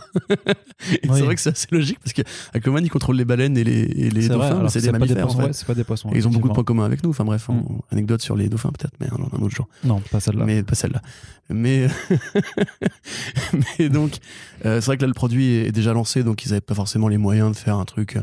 Euh, énorme. il y a eu beaucoup de trucs comme ça pour la série télé où on- ils ont fait des trailers en fait, de machins qui étaient déjà en cours de diffusion. Ouais, aussi, ouais. Donc, euh, bon, en l'occurrence, ça a toujours l'air aussi rigolo. C'est vraiment cette animation ultra bizarre, psychédélique, de la période un peu hippie et tout, qui, qui vraiment moi, me plaît. En plus, ce qui est trop marrant, c'est que vraiment, sur- tout le temps, tout le temps sur les plans, en fait, il y a juste les visages qui apparaissent. Ils ont des coups qui sont gigantesques, en fait, mais qui viennent comme des, ouais, comme des, serpentins. c'est ça. euh, c'est- ouais. c'est vraiment un délire incroyable. Ça, Donc, si vous faites pousser de l'herbe, vous devriez euh, être content de ces trucs-là. Parce que c'est vraiment. On dit comme ça. Ouais, non, c'est vraiment, c'est vraiment excellent. Et du coup, Harley Quinn aussi qui se présentait pour la saison 3.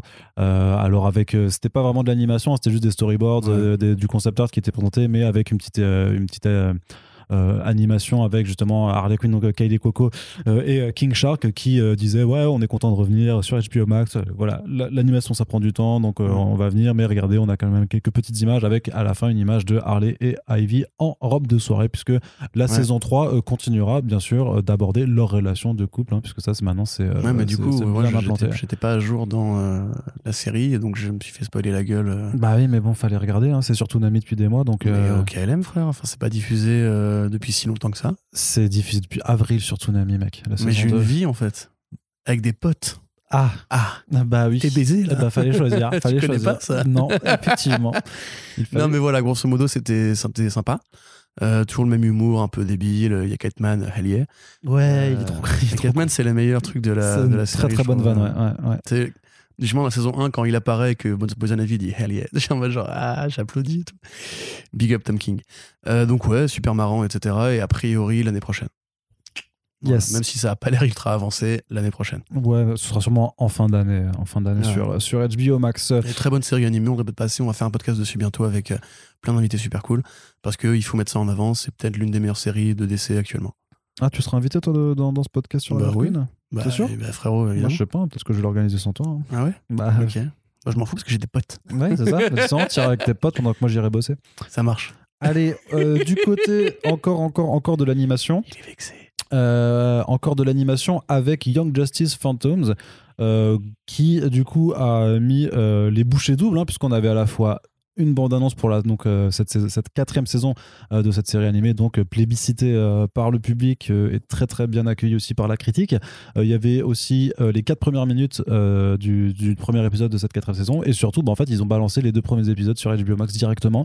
Donc on sait que en France, ça arrivera sur Toonami à partir du 16 décembre prochain, mais ils le diffusent pas sur sur l'application forcément, mais en en, en mode de télé à l'ancienne, quoi, c'est-à-dire avec un, un jour et un créneau horaire, donc il faudra, faudra pas louper euh, ces, ces diffusions-là, sinon, bah voilà, vous faites appel à, vos, à votre tonton américain comme d'hab, mais du coup, euh, très bonne nouvelle, c'est vraie annonce surprise pour le coup, genre, Mmh, euh, complètement, hey, on vous ouais. fait un trailer et paf, vous pouvez les regarder la suite, quoi. En plus, ça leur, ça leur économise du coup des mois de campagne de promo.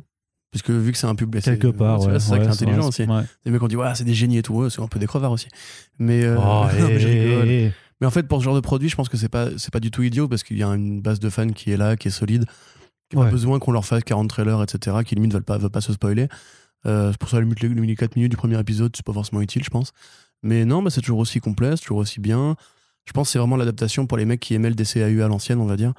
Avec ce côté, voilà, c'est c'est sérieux, c'est c'est carré, c'est une généreux. série qui a une vraie continuité aussi, en fait, dans, dans ouais, intrigues. et qui euh, continue, euh, alors qu'à une époque c'était pas gagné que ça, que ça dure aussi longtemps. bah, entre la euh, saison 2 et 3, il y a un gap de plusieurs années. Même hein. si elle a changé de titre deux fois, du coup c'était Outsiders. Ouais, c'est Outsiders et euh, Phantom. Bah, en fait, c'est ça, ouais. c'était c'est saison 1 et saison 2. Puis après, en fait, maintenant, chaque nouvelle saison, à, à supposer qu'il y en aurait une cinquième, en fait, aura à chaque fois un sous-titre différent. Voilà, mais du coup, euh, cool. Ouais. Content. Très très très bien. Ensuite, du côté du live action, on a eu pas mal d'annonces de renouvellement euh, d'ici, donc à, à profiter euh, des, euh, de, de passages de certaines séries télé en fait pour annoncer qu'elles étaient renouvelées et diffuser justement voilà des, euh, des extraits d'un truc qui était déjà en cours. C'était le cas notamment pour HBO Max avec Titans, Doom Patrol, donc qui ont tous les droits, toutes les deux droits à une saison 4 et Pennyworth du coup qui a droit à une saison 3 Youhou. sur HBO Max après avoir passé les deux premières sur Epix. Alors Corentin, tu as dit, je cite, je suis trop content pour Pennyworth et Titans, par contre Doom Patrol, je m'en bats les couilles. C'est vrai, il y avait un smiley à la fin, Ouais, d'ailleurs. C'était un smiley, tu sais, euh, qui siffle comme ça. ouais. Avec les deux petits trois là, c'est mignon. C'est tout Tu veux continuer? Non, non, vas-y. D'accord. En vrai, c'est super. Euh. Non, en vrai, alors, en vrai, c'est l'inverse. Hein, c'est le feu pour Doom Patrol qui est. qui C'est le feu qui pour Doom Patrol, qui de toute façon mérite, je pense qu'il n'y a pas de, de débat là-dessus. Tous ceux qui l'ont, toutes celles et ceux qui l'ont vu, euh, qui surtout aiment la Doom Patrol et son côté absurde, son côté barré, etc. Quitte à tomber plus dans le barré un peu gratos à la Gerard Way sur la dernière saison, je- j'en conviens, c'est pas la meilleure saison. Enfin, c'est, c'est une très bonne saison, mais elle, elle perd un peu, je trouve, le, le- vraiment la sincérité des débuts. Parce que là, vraiment, il y a un côté, euh, qu'est-ce qu'on peut faire de- d'encore plus con, tu vois. C'est, un peu, Un peu comme. Legends of Tomorrow, mais en, en mieux. Mais en bien, en Ouais, réussi. enfin, en bien. tu vois. Voilà, sans la peluche géante à la, à la con, là. Qui aura droit à un épisode spécial de Noël en plus. Hein, donc euh, attention. Ouais, bah vivement Noël. Ouais. Euh, tu vois, toi, tu seras avec tes potes, moi je serai ai avec ça. Mais Quand quand est-ce qu'on arrête Legends of Tomorrow quoi. quoi, Bref, mais ça fonctionne. Et en vrai, en vrai, pareil, quand tu euh, fais pousser de l'herbe verte, c'est pas mal. Mais oui, il y a plein de trucs qui sont bien avec de l'herbe Mais verte. voilà, tu vois, ça, ouvert tout autre. hein, ça change ta, ta vision du monde. Donc, euh, pour résumer, voilà, c'est super cool pour Doom Patrol. Titans, bon, j'avoue, moi j'ai lâché l'affaire, mais euh, c'est quand même les deux séries qui ont lancé un peu le DC Universe qui sont encore là. Quelque part, ça prouve que Warner Bros. investit vraiment dans ce créneau-là sérieusement. Mm. Euh, même si on pourrait se poser la question de euh, justement de l'érosion naturelle de ces produits-là, parce que En fait, moi, je me dis juste que ça commence à faire long d'un Ouais, coup. Je me, dis, je me dis, hey, déjà saison 4, dire, Ouais, est-ce ouais. que ça va se diriger après comme Arrow et, et The Flash à, à Bah faire voilà, des, c'est euh, un peu le problème, c'est qu'à force, tu vois, on risque de tomber dans le gimmick. Mm. Et euh, pour Titans, précisément, je suis, je suis pas à jour, moi.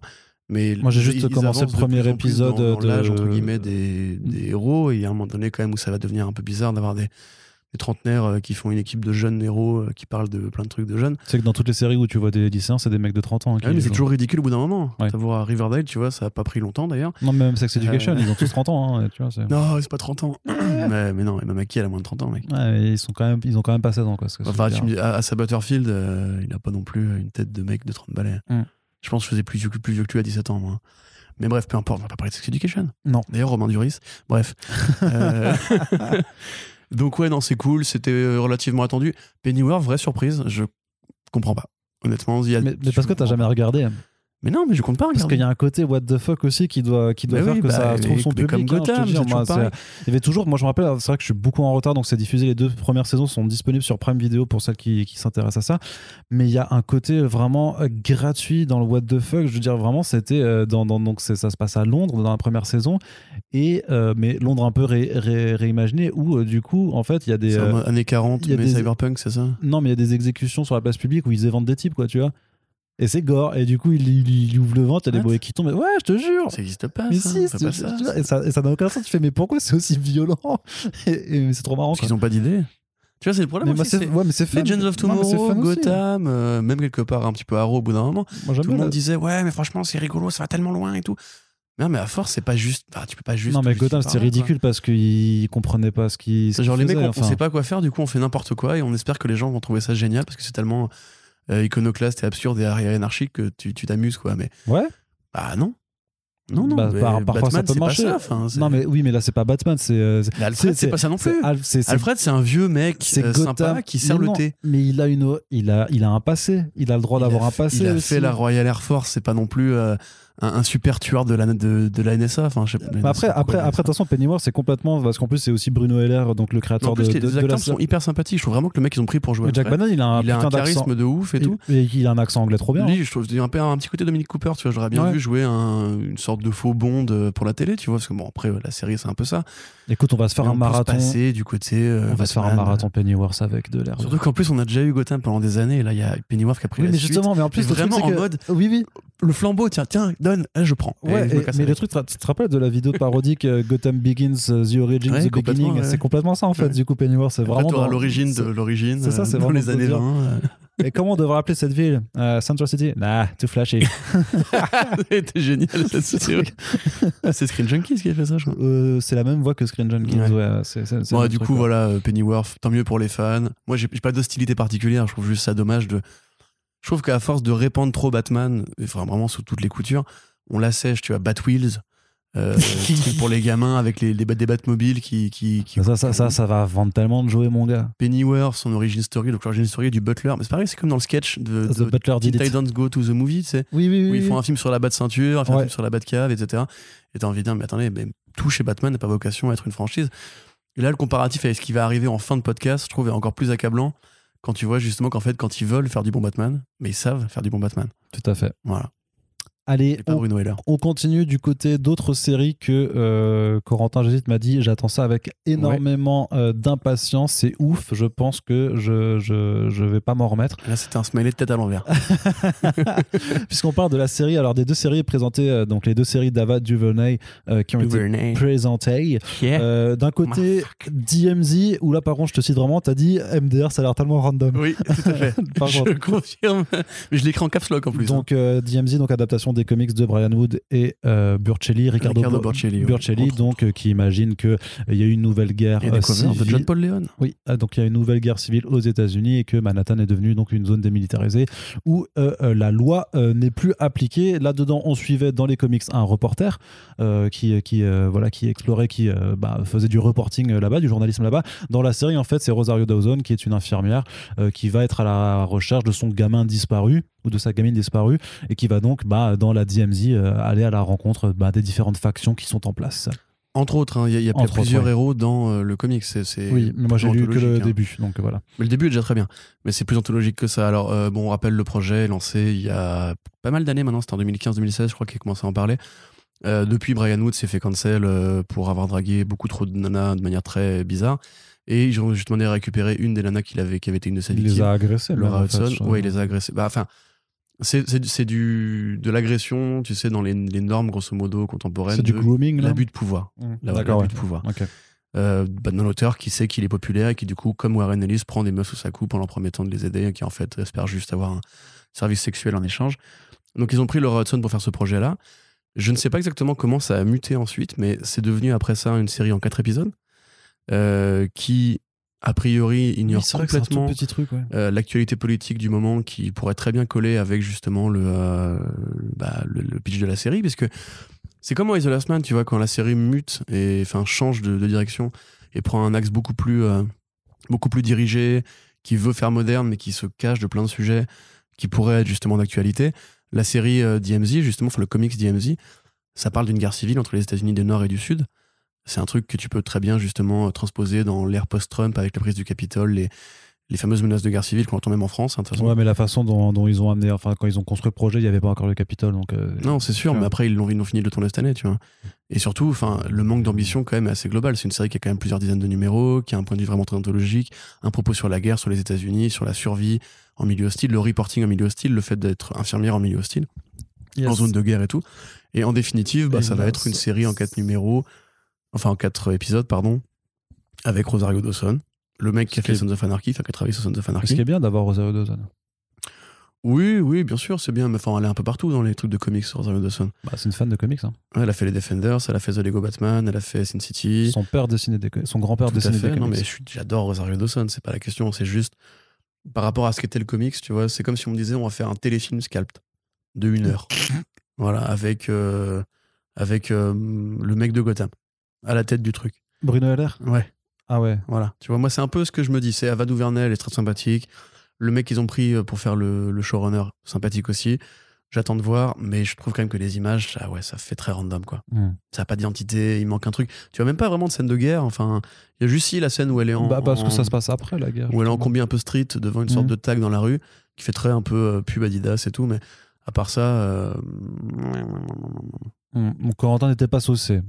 Pas de pas de ouf. Par Non. contre, t'étais vachement toi, plus. t'étais saucé, ou- Bah non, mais moi je. Bah voilà. Non. Pas, Merci, plus, pas, pas- pas plus que ça. merci Arnaud Heller.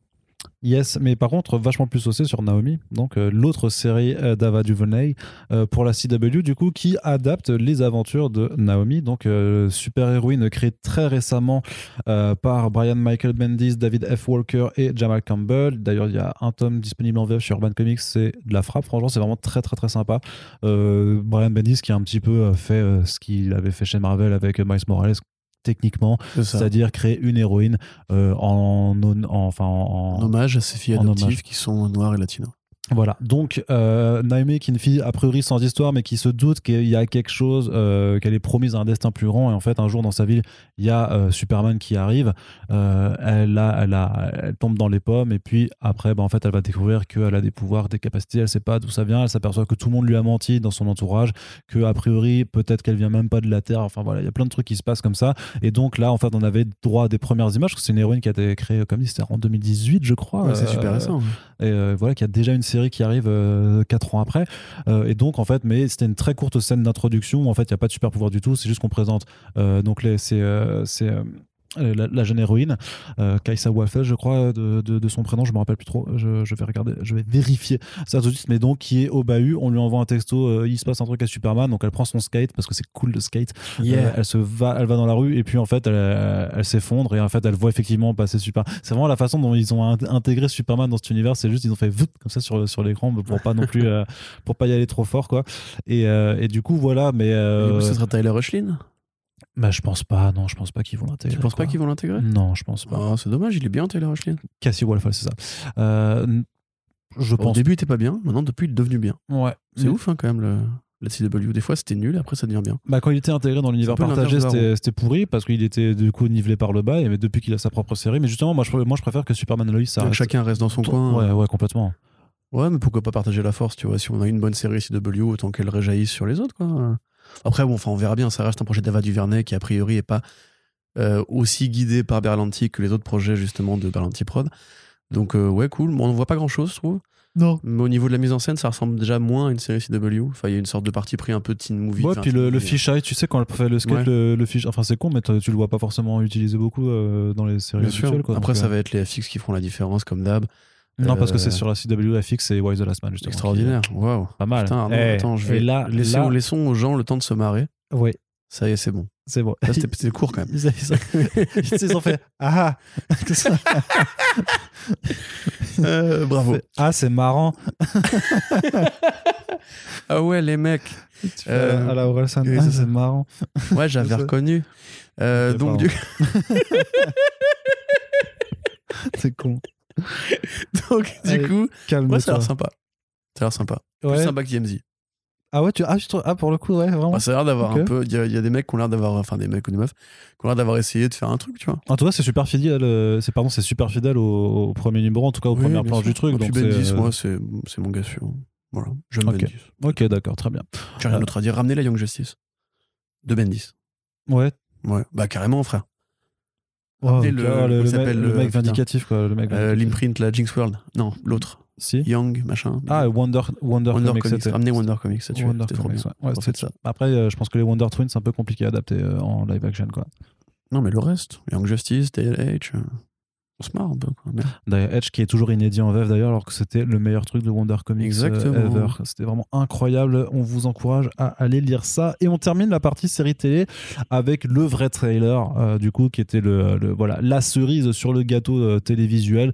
Donc un premier trailer pour la série Peacemaker, le spin-off de The Suicide Squad, dont James Gunn a réalisé d'ailleurs la, plus de la moitié des épisodes. Je crois que c'est 6 Ouais, sur tout 8 à fait, épisodes, ouais. quelque chose comme ça. Donc qui se présentait, voilà. Donc il y avait d'abord un une réunion Zoom avec euh, John Cena et, et- et ses compères. Et euh, James Gunn qui a pris un coup de vieux, mon gars. bah, il, il est a- tout blanc maintenant. hein. Ouais, mais c'est c'est euh, il s'éteint. Mais la beubare, elle il s'éteint la beubare Ouais, aussi. Et il s'éteint les sourcils? Il s'est Ah, il tout en il s'est hein. tout, il s'est tout décoloré. Ok, stylé. Voilà. C'est c'est c'est- Bah, big up à toi, Papa Noël. Je crois qu'il est passé dans peut-être dans leur équivalent de Nouveau Look pour Nouvelle Vie. euh, mon chéri. Et c'est ça. C'est leur Christina Arrête, Cordula fait locale qui, euh, qui, qui, qui leur a fait ça et du coup il s'est truc.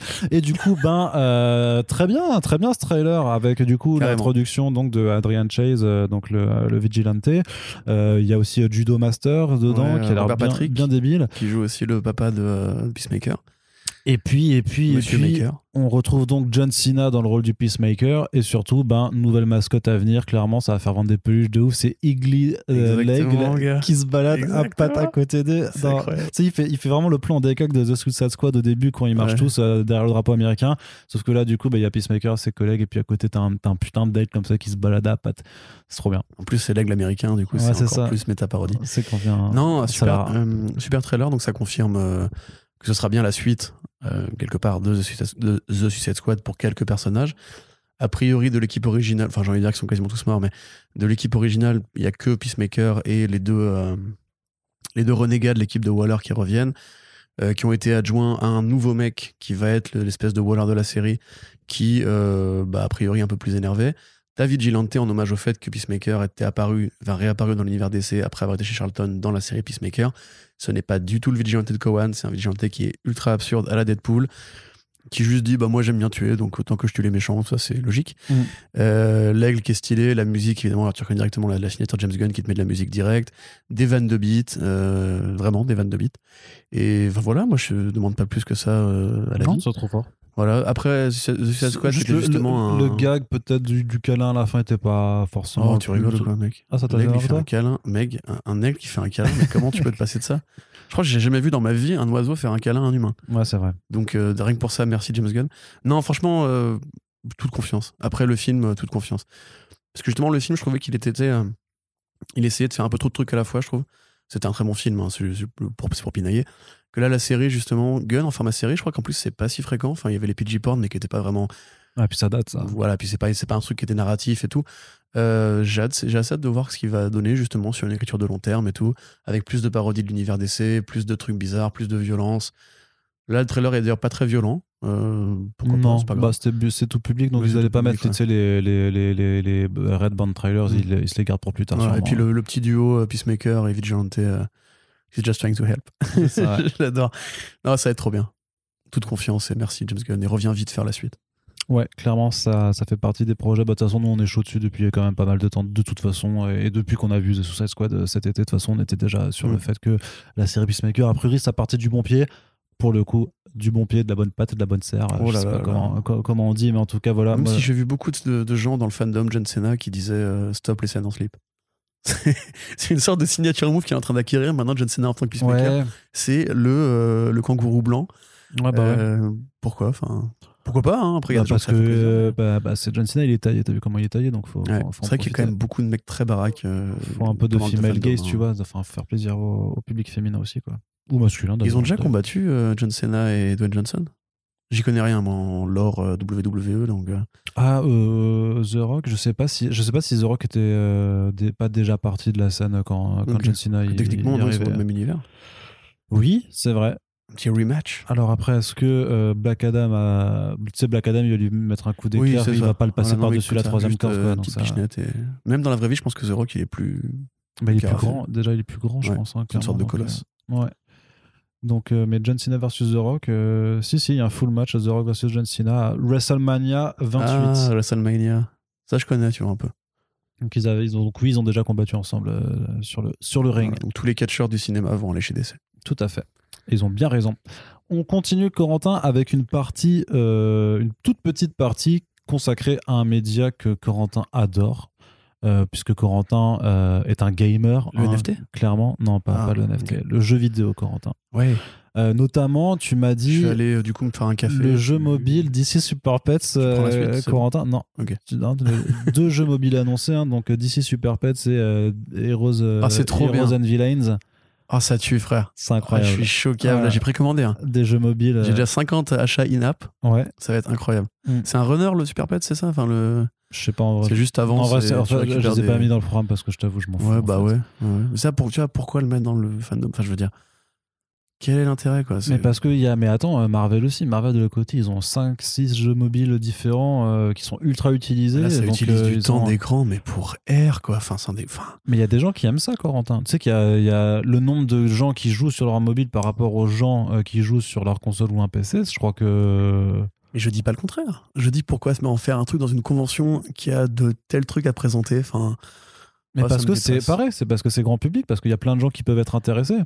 mais ça sert. Mais c'est les gens, ils sont intéressés de base. T'as pas besoin de leur vendre euh, comme ça, quoi. Enfin, C'est gratuit en plus, les jeux mobiles, c'est gratos en, en général. plus, tu vois. Bah, tu leur dis que ça existe.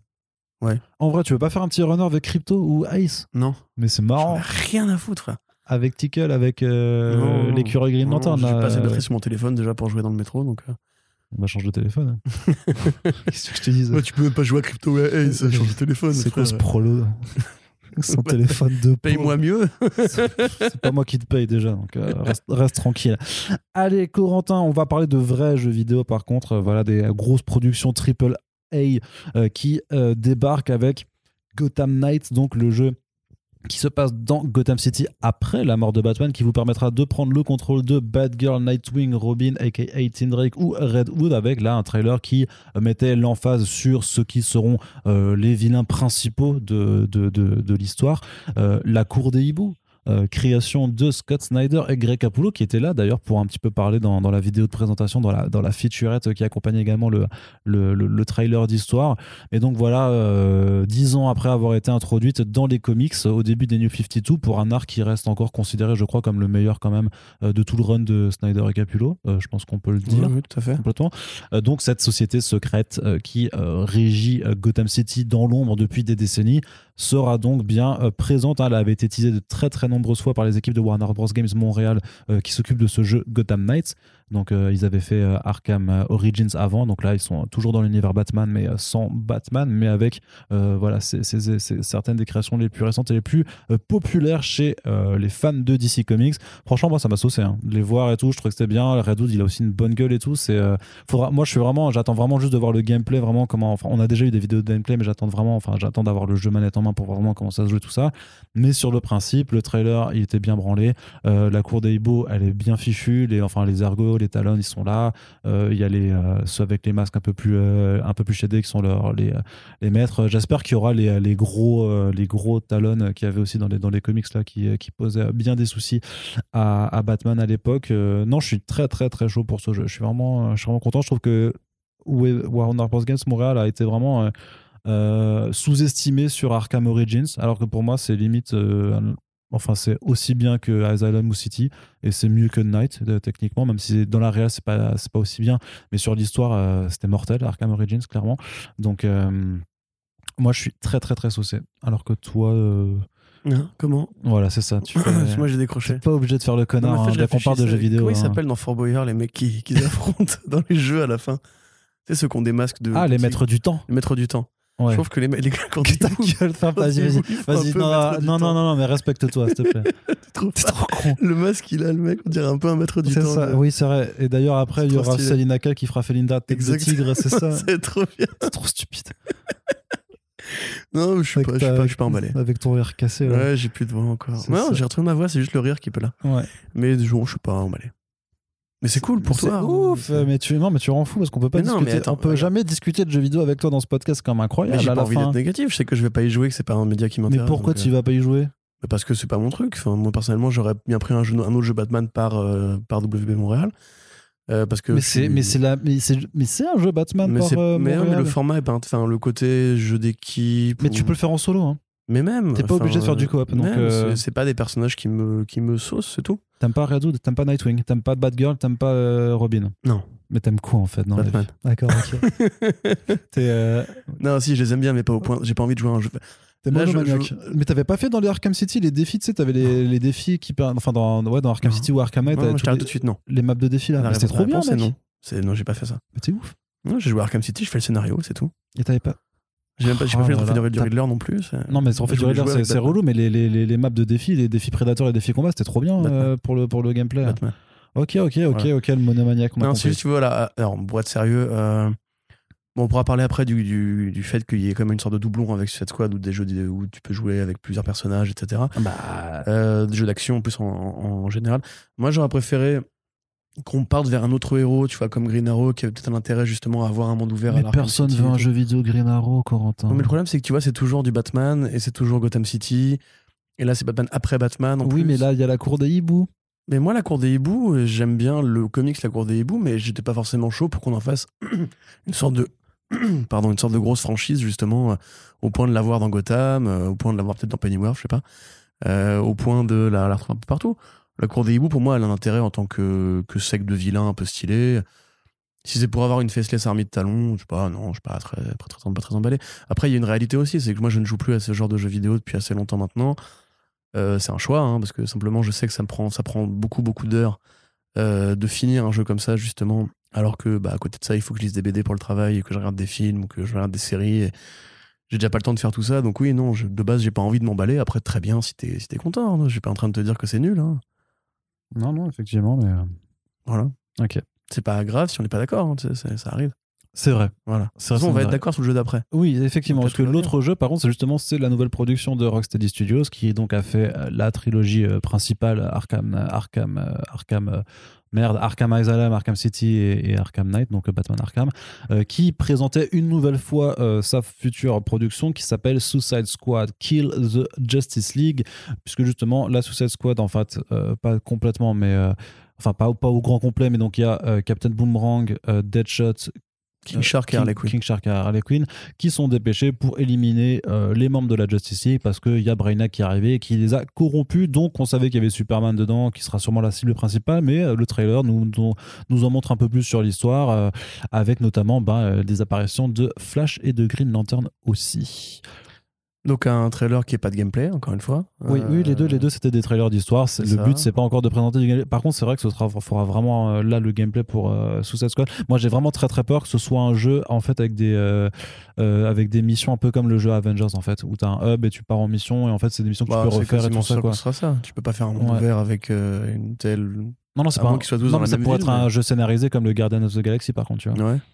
Mais Ouais, moi, j'ai plus l'impression que ce sera un jeu euh, semi-scénarisé Je, avec. je pense que c'est un euh, jeu fait pour le multi de toute façon. Enfin, Ouais. Tu peux jouer plusieurs personnages en même temps, tabasser des gars et tout. Ouais, 4 quoi, pas 4 ouais. Après, euh, voilà, moi, de base, je trouve le- l'esthétique assez vulgaire. Euh, le, le dialogue vulgaire, la musique vulgaire, tout est vulgaire. C'est un, voilà, c'est un côté vraiment assez beauf, je trouve, Ouais. qui fait un peu plagiat de James Gunn, euh, mais un peu, un peu foiré parce qu'il n'y a pas de génie du montage, il n'y a pas de génie du dialogue. Ça veut être drôle, c'est pas drôle, les designs. Pareil, encore une fois, l'équipe de personnages, que, alors que la Suicide Squad, l'intérêt, c'est que t'as as 10 000 personnages en fait. Tu vois, c'est que t'as plein de personnages qui vont crever, t'en as plein qui vont être changés et tout. Là, on te prend les vedettes du film, voire même des films, parce que t'en as deux qui étaient dans les, dans les- trois qui étaient dans les, dans les deux films. Non, deux qui étaient dans un film. Bon, tu m'en, voilà. Il y a les pas mecs tromper des films. une personne mille fois. un chewing-gum. Euh, non, voilà, donc c'est c'est pareil. Là, pour le coup, c'est vraiment, je pense, à la limite, autant Gotham Knights, euh, c'est voilà, j'ai un respect euh, pour ce qu'ils essayent de faire et pour WB Montréal. Autant Rocksteady, là, je trouve que déjà, il y avait un problème dans les designs, je trouve, de, euh, des jeux Arkham.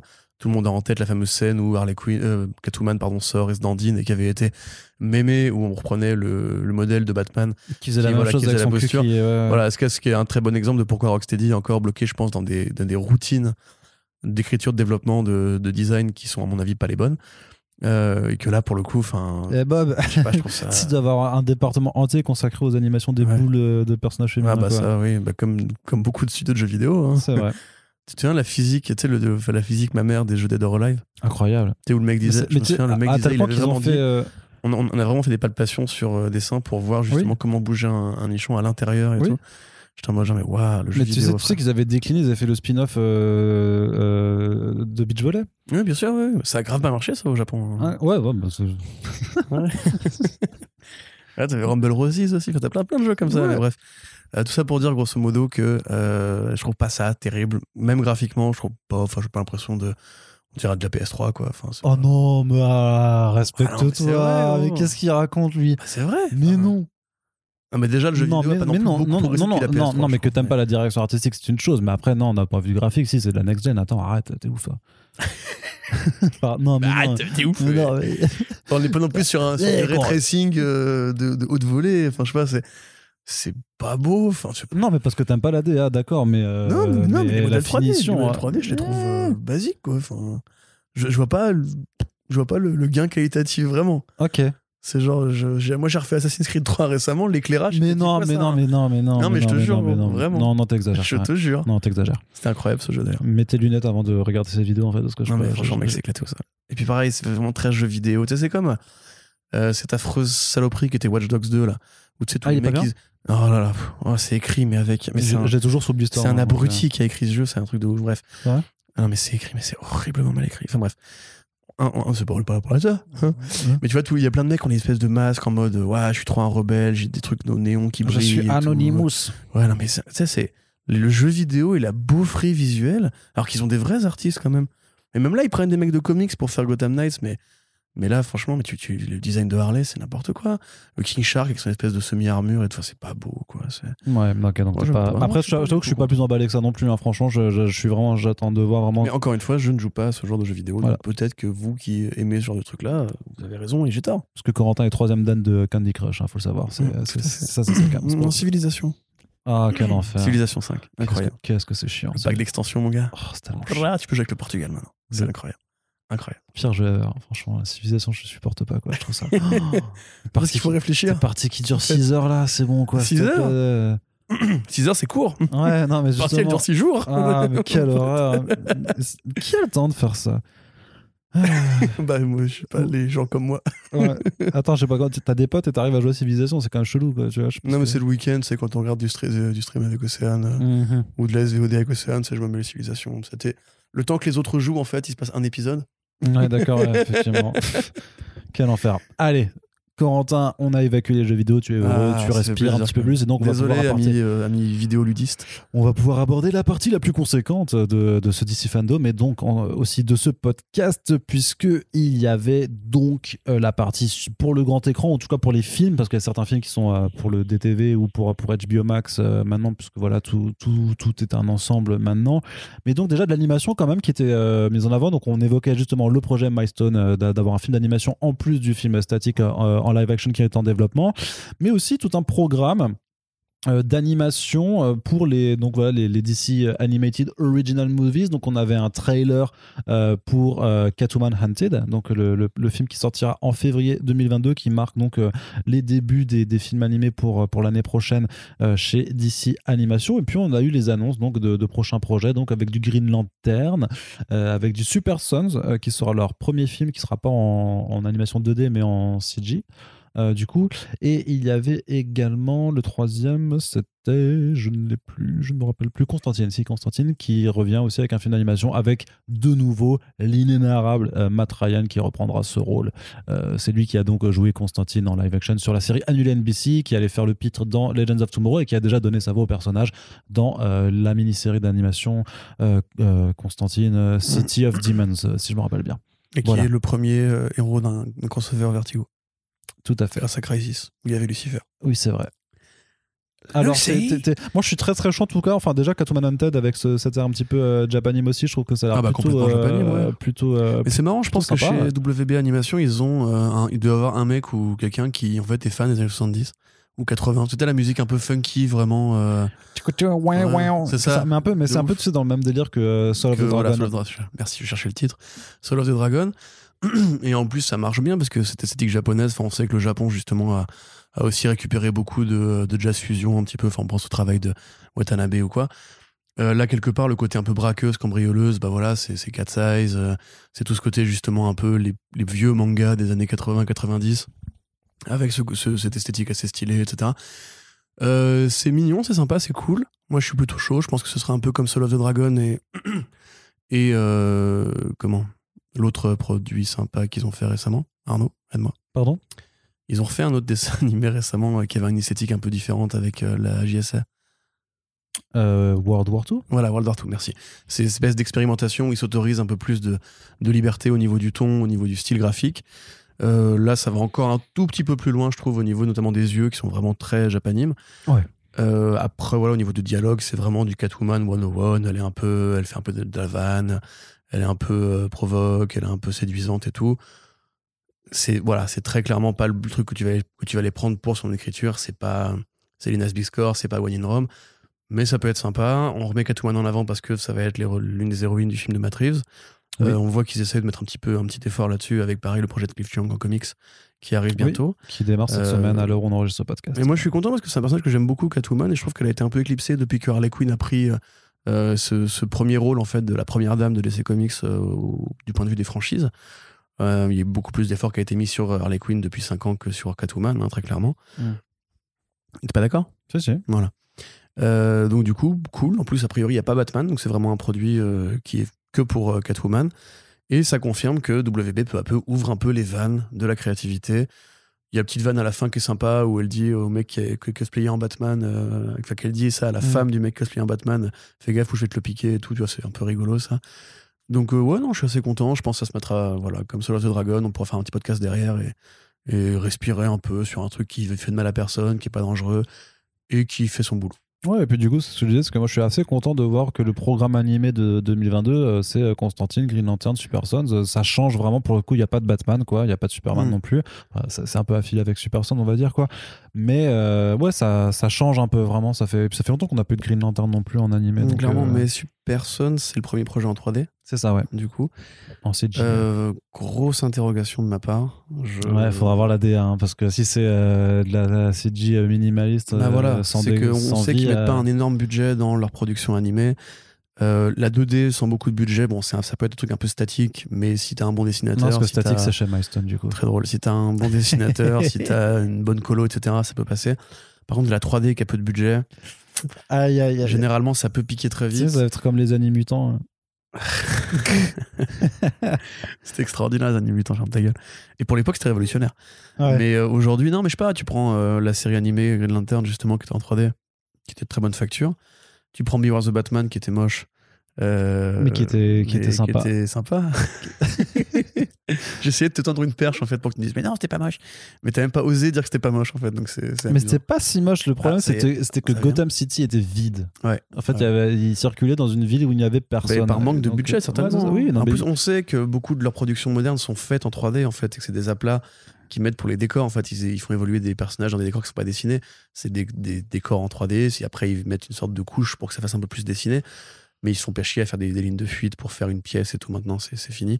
Les bagnoles, quand elles roulent dans les dessins animés, même au Japon, hein, quand un véhicule bouge, généralement, c'est un véhicule en 3D euh, sur lequel on plaque, entre guillemets, des dessins. D'ailleurs, ça donne toujours rendu un peu, un peu un bizarre. peu chelou, je ouais. trouve. ouais. Mais là, bah, spécifiquement, je sais pas. Il faudra voir. Et j'espère que c'est pas qu'une une voie d'avenir. J'espère que c'est juste un, un essai ou un côté. euh, On, on se donne plein de pistes de réflexion sur comment est-ce qu'on doit développer notre univers animé. Mais dans l'idée, enfin, je n'ai pas envie de renoncer à la 2D. C'est quand même une des rares boîtes aux États-Unis qui chie comme ça du dessin animé en 2D euh, à intervalles aussi réguliers. Marvel n'en fait pas autant. Donc, même si c'est pas toujours extraordinaire, moi, je pense qu'on a besoin de ce savoir-faire en deux dimensions parce que bah, on a souvent des petites euh, perles qui sortent par-ci par-là. Euh, Fatal Five, c'était super sympa. Gods Ouais. and Monsters, c'était super sympa. Bah, les deux étaient chapeautés Le Batman Stewart. Harley Quinn était un peu moins bien, je trouve, mais qui était quand même plutôt voilà, Mm. sympathique. Donc, euh, ouais, j'aimerais bien que ça continue. Quoi. Donc, espérons que ce ne soit qu'une tentative et, euh, et que ce soit bien aussi. soit- Et pour Milestone alors? Pour Milestone, bah, c'est chouette. Mhm. Euh, bah, comme j'ai raconté tout à l'heure, en fait, l'univers de l'univers Milestone, enfin, l'origine de l'univers Milestone, permet déjà d'avoir une bonne histoire. Euh, la violence des quartiers qui est réfrénée à coups de, de mutagènes toxiques. Des héros qui sortent de- du ghetto pour aller rendre un travail de justice sociale utile. De base, ça t'as déjà un scénario assez complet qui parle au présent, qui est, enfin, je veux dire, c'est pas comme si les, les violences policières avaient décru aux États-Unis depuis euh, 40 ans, 50 ans, je sais Plus. pas, beaucoup plus, ouais.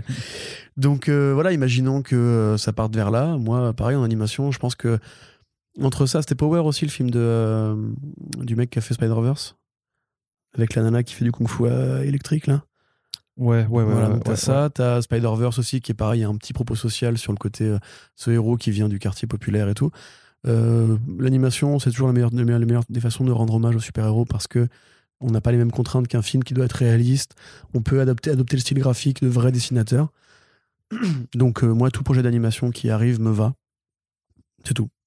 Ouais, je suis d'accord avec toi aussi. Ah, sauf un, non, il y en a un qui te va pas, c'est euh, DC League of Super Pets. A priori, t'as pas l'air, euh, t'as pas l'air. Bah là, c'est plus un problème d'écriture. C'est que je. moi, Donc, après, c'est juste, c'était un tout petit teaser euh, qui annonce en fait la, la première bonne annonce pour le mois de novembre qui arrive. Donc, euh, c'était, je sais pas, le... moi j'aime bien les animes. Ouais, parce qu'il pisse sur une fontaine. C'est vrai qu'Arnaud était vraiment euh, tout sourire en regardant le teaser. Il y a des fait, chiens. euh, il Moi, je suis team chien, donc euh, il y a que des chiens. Donc, euh, et il pisse sur la fontaine. Non, j'ai pas, mais j'ai pas dit ça du tout. De Si- essayez d'imaginer Arnaud qui dit ça, vous verrez, c'est ce qui, c'est ce qui est arrivé en fait. Non, c'est non, c'est pas vrai. c'est pas vrai. Non, mais grosso modo, voilà, après là, il y a un truc qui, euh, pour moi, qui coince. Euh, mais parle-en un peu, mec, je fais que des monologues depuis tout à l'heure en fait. Je- Non, pas du tout. D'accord, Non, non, on échange, t'inquiète pas. ok, super. Euh, donc, grosso modo, il y a un truc, c'est aux États-Unis, ils font beaucoup de films d'an- d'animaux. Oui. Tu vois, t'as comme des bêtes, je crois, celui où euh, Ouais. les, les Trop animaux bien. sont trop bizarres quand les gens quittent la pièce et tout, un peu à Toy Story. T'as eu euh, Bolt aussi d'ailleurs, enfin, Volt aussi. T'avais euh, tous en scène. T'avais tous en scène, voilà, donc il y, y a une scène, grosso modo, des, des films animaliers en 3D aux États-Unis et qui marche très bien. Il y a une scène aussi des gamins qui aiment les super-héros. Donc ils ont fait un calcul rapide. Euh, ils se sont dit qu'est-ce qu'on a qui pourrait faire une sorte de croisement entre Oui, les deux. mais le truc, c'est que c'est- créativement, c'est pas, c'est pas, euh, c'est pas de l'esbrouf, puisqu'il y a des super pets vraiment qui existent. Donc euh, voilà. Oui, non, mais bien sûr. Enfin, ça existe en comics, tu veux dire. Oui. Mais après, le problème, c'est que Tout je le monde trouve que là, on- Crypto, on, risque euh. du coup, parce que c'est un produit qui est fait selon ces variables-là, dans un, un truc qui va être très très gamin.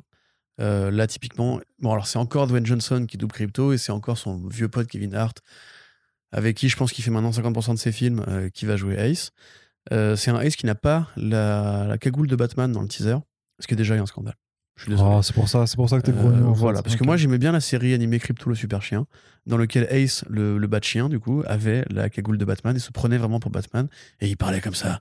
Et euh, il draguait euh, Isis, la chatte de Catwoman, qui était vraiment Catwoman au sens où elle cambriolait euh, des musées Mhm. et des maisons de riches. Alors tu sais pas pourquoi, parce que a priori elle, ça, ça lui sert à rien d'être riche, mais bref voilà.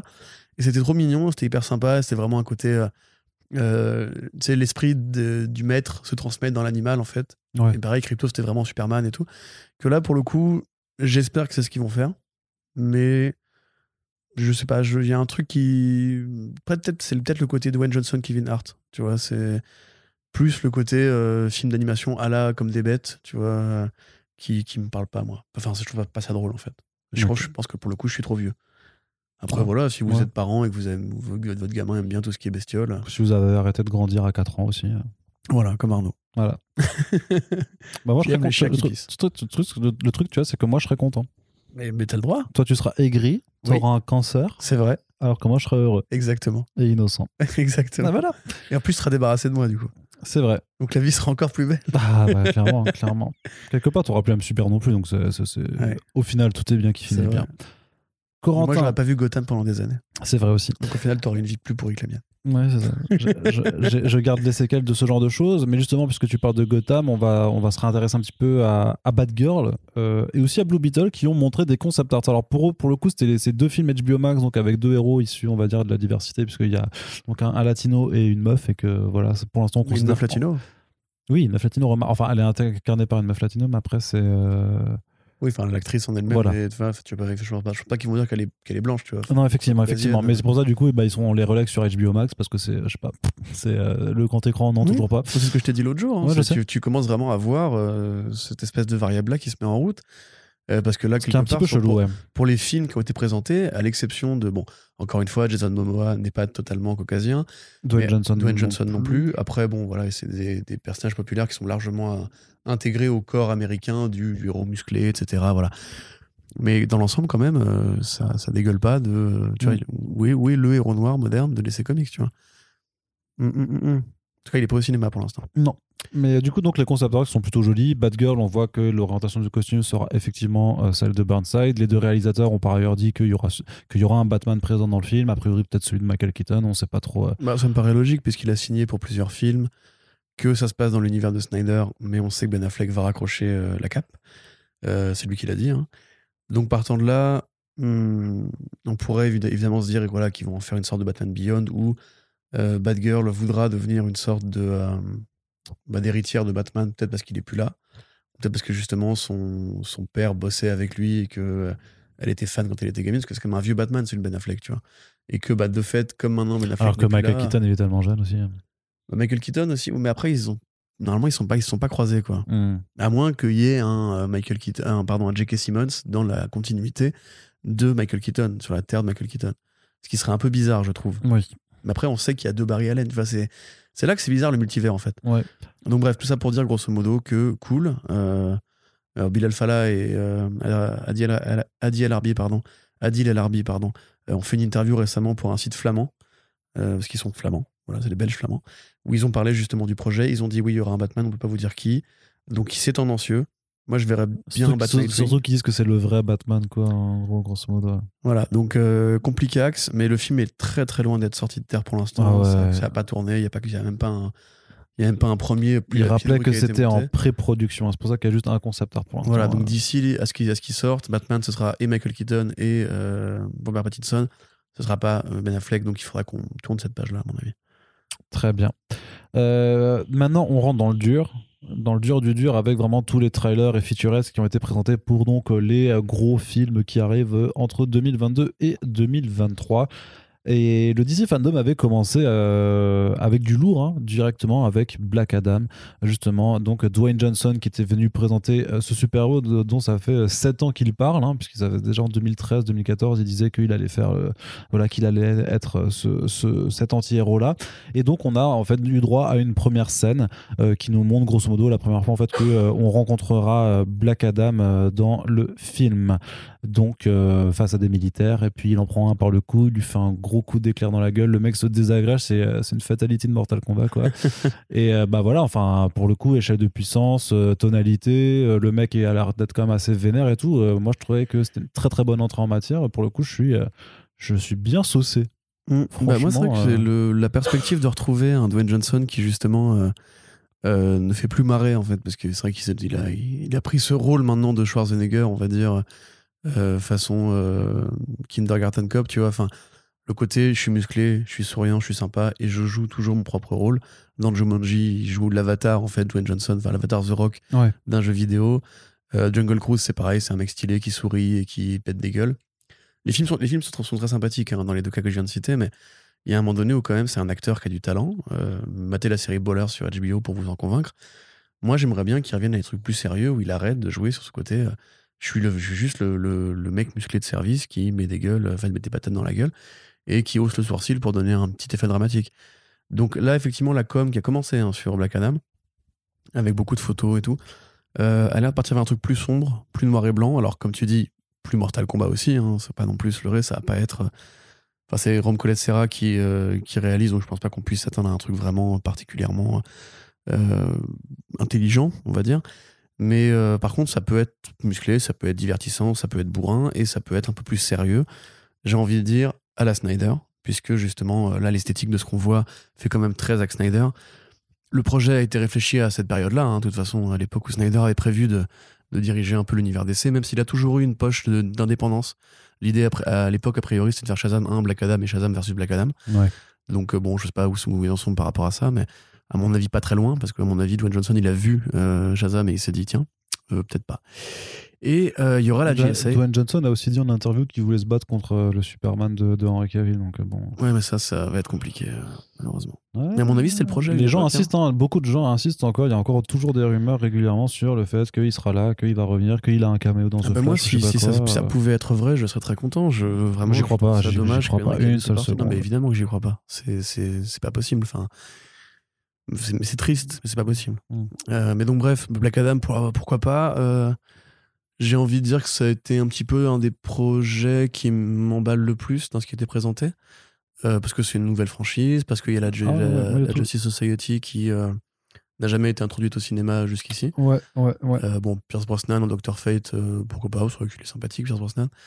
Euh, voilà, enfin, content. Non, non, ouais, clair- clair- clairement.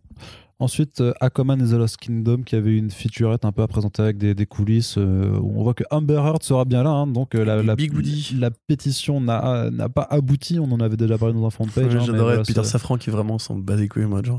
Ouais, bah, parler, m'en fous. Ouais, c'est ça. Mais donc un Aquaman donc, qui s'est montré aussi avec pas mal de concept art. hein. Il y aura voilà, de, de nouveaux cré- des nouvelles créatures, nouvelles technologies et tout ça. Ça a l'air quand même assez. euh, bah, ça- je pense que ça va être très généreux dans, dans le visuel comme l'était le premier film. Mais j'ai et je pense que ce sera quand même sûrement plus sérieux aussi que le premier film dans, dans ce que ça veut raconter avec Black Manta Ah ouais de nouveau. Ouais, j'ai l'impression. Pourquoi? Une intuition. D'accord. Je saurais pas, c'est par rapport aux images que j'ai vues. hein, c'est juste, que ça. Et ce sera d'ailleurs le même constat avec euh, Shazam Fury of the Gods, hein, qui a l'air beaucoup plus sérieux que le Tu penses premier. qu'il y aura encore la, hein. la pieuvre qui, qui joue du tambour? Bah, s'ils font une scène de teuf euh, dans Atlantis, oui. Hein, Ce serait stylé, j'aime bien cette pieuvre. Mais après, il y aura, il y aura surtout euh, plein des, des monstres, de la techno, il y aura enfin de technologie, pas de la, pas de la techno, ouais. de la musique. Peut-être The Trench Euh, Non, je pense pas non plus. mais, après, j'imagine, non, mais il faut que ça redevienne un peu plus sérieux aussi, parce que du coup, avec le, le, le- le premier degré euh, plus ou moins assumé du premier film et euh, le côté complètement absurde débile de King of Atlantis et tout, euh, je sais pas, ils peuvent pas faire cette direction-là non plus pour le second film, je pense. Bah, pour le second, en fait, bon, moi Je sais- pas, je sais pas, la, la featurette, elle vaut ce qu'elle vaut, mais tant, tant qu'on y est, parlons du second. Euh, moi, je me demande comment est-ce qu'ils vont réussir à, à renouveler. Parce que dans le 1, t'avais déjà Black Manta. Bah, c'est le royaume perdu. Bah, il va y avoir l'exploration du royaume perdu. hein. Ouais, mais comment tu feras un truc aussi gros que la scène de bataille de fin du 1, qui était quand même un truc qui était assez ambitieux pour un film de super-héros, où vraiment il te refait euh, la bataille des cinq armées avec euh, des poissons, quoi. Euh, avec le kaiju. Non, mais franchement, c'était trop stylé. Pour le coup, on peut ne pas aimer le film, mais c'était quand même Non, non, super était ambitieux cool, oui. pour euh, un truc aussi bourrin et débile. Bah, il y aura l'armée du royaume perdu, on sait pas à quoi ça ressemblera, mais j'imagine qu'il y aura. Du coup, ça serait vraiment quoi. un truc à la vraiment Seigneur des Anneaux, en mode genre chaque film, grosse bataille. Moi, je serais super chaud hein, pour le coup, mais. Bah oui. Euh, après, a priori, vu que le c'est quand même le, le plus gros succès. Black Manta, c'était bien. Hein. Bros, il était bien euh, le Black Manta quand même. Avec ses... Il était grave bien, non, mais franchement, moi, le film, plus je le revois, bon, il y a toujours le truc qui m'énerve C'est l'écriture, moi fait c'est l'écriture qui me saoule quoi, mais. euh, Bah, l'écriture et puis le jeu de Jason Momoa qui vraiment euh, joue Jason Momoa, tu vois. Ouais. C'est- un mec sympa qui, qui aime bien euh, biker et euh, boire des bières, qui se retrouve euh, embarqué dans un truc qui le dépasse et qui ne le prend pas du tout ça au sérieux, quoi. Et le costume final, le costume final, je trouvais qu'il était très mal, très mal foutu aussi, euh, la colo qui dégueule et tout. Mais à part ça, franchement, premier Aquaman, euh, et encore une fois, c'est le plus gros succès de Warner, Bros. euh, sur un film d'essai depuis, bah depuis, putain, depuis avant BVS, en fait, je suis en train de me dire, depuis The Dark Knight Rises. Donc, ce qu'il a fait un milliard. Donc, voilà, a priori, ils vont refaire la même chose. parce que tu changes pas une équipe qui gagne et parce que l'équipe, enfin, le, le- les acteurs et les comédiens, etc., ont l'air d'être à l'aise dans leur rôle. Moi, franchement, je relativement confiance. C'est-à-dire que maintenant, je sais à quoi m'attendre. Tu vois, le premier, on pouvait se poser la question comment ils vont doser l'humour, comment ils vont doser la durée, etc. etc. En définitive, c'était plutôt correct, moi, je trouve. Je sais évidemment c'est un film de beauf. hein, c'est- je, je vois évidemment ce qu'il y a de beauf dedans. Tant qu'il pisse pas sur un nouvel artefact euh, Ah, stylé Atlantéen. Et si, on va, et ça va revenir à l'origine de Atlan en plus, parce qu'il y a un acteur qui a été casté pour, euh, pour jouer le rôle de Atlan, le premier roi qui a coulé Atlantide. Euh, Enfin, Atlantis. On sait qu'Ocean Master va être libéré. Et après, qu'il va reprendre sa gueule normale. Dans King of, euh, de toute façon, dans King of Atlantis, il est, il est pas enfermé quoi. Oui, mais, mais c'est pas vraiment canon. euh. Premier épisode, voilà. il, il- il- premier épisode euh, dans la scène d'ouverture, il fait, euh, il débarque comme ça, il fait ouais, je te challenge pour un match retour et tout. Et, et il lui met un coup de tri. Alors au début, t'as quand même qui fait euh, non, j'ai pas envie. Et du coup, bah t'as le, le, le mec qui dit il a refusé le challenge. Du coup, bah Ocean Master a gagné. Il est de nouveau le roi d'Atlantis. Et t'as Wacom qui fait non, c'est pas comme ça que ça marche. Et t'as Vulco qui fait ah, si, c'est comme ça que ça marche. c'est trop con quoi. vois. ok. On va regarder King of Atlantis. Euh, du mais- coup, chaud, quand même chaud euh, pour ce, pro- pour ce projet-là. Ouais, et Shazam alors? Moi je trouve que Shazam par contre euh, ça a l'air vraiment vraiment beaucoup plus sérieux que, que le premier film. hein. Et euh, pour le coup avec euh, les euh, du coup avec Alan Mirren et Lucy Liu, avec toutes les créatures mythologiques qui sont montrées, les dragons, les ogres, le cyclope, euh, la- le fait qu'ils vont aller à l'Olympe vraiment et tout ça. Non franchement ça a l'air très très ambitieux par rapport au premier film. hein. Tu trouves pas que ça fait un peu Wonder Woman 84 2 Non, Franchement. absolument pas. Mais non, Non, mais mec, sans mais déconner, quel rap- déjà quel rapport avec. Si, oui, parce qu'il y a Bah des si, personnages. Shazam, c'est- ça a toujours été l'acronyme de, de divinité, enfin de, de. Merde, il est où mais, oui, mais c'est Sivana qu'il faut, c'est le rocher de l'éternité. Sylvain, on l'a déjà eu, et il y aura le rocher de C'est l'éternité. la putain de chenille, bordel. La a- chenille, elle est où là Bah, Man, on verra. Non, mais Mr. Man, c'est vrai que c'est bizarre que s'ils s'ils le mettent pas, c'est un petit peu chelou.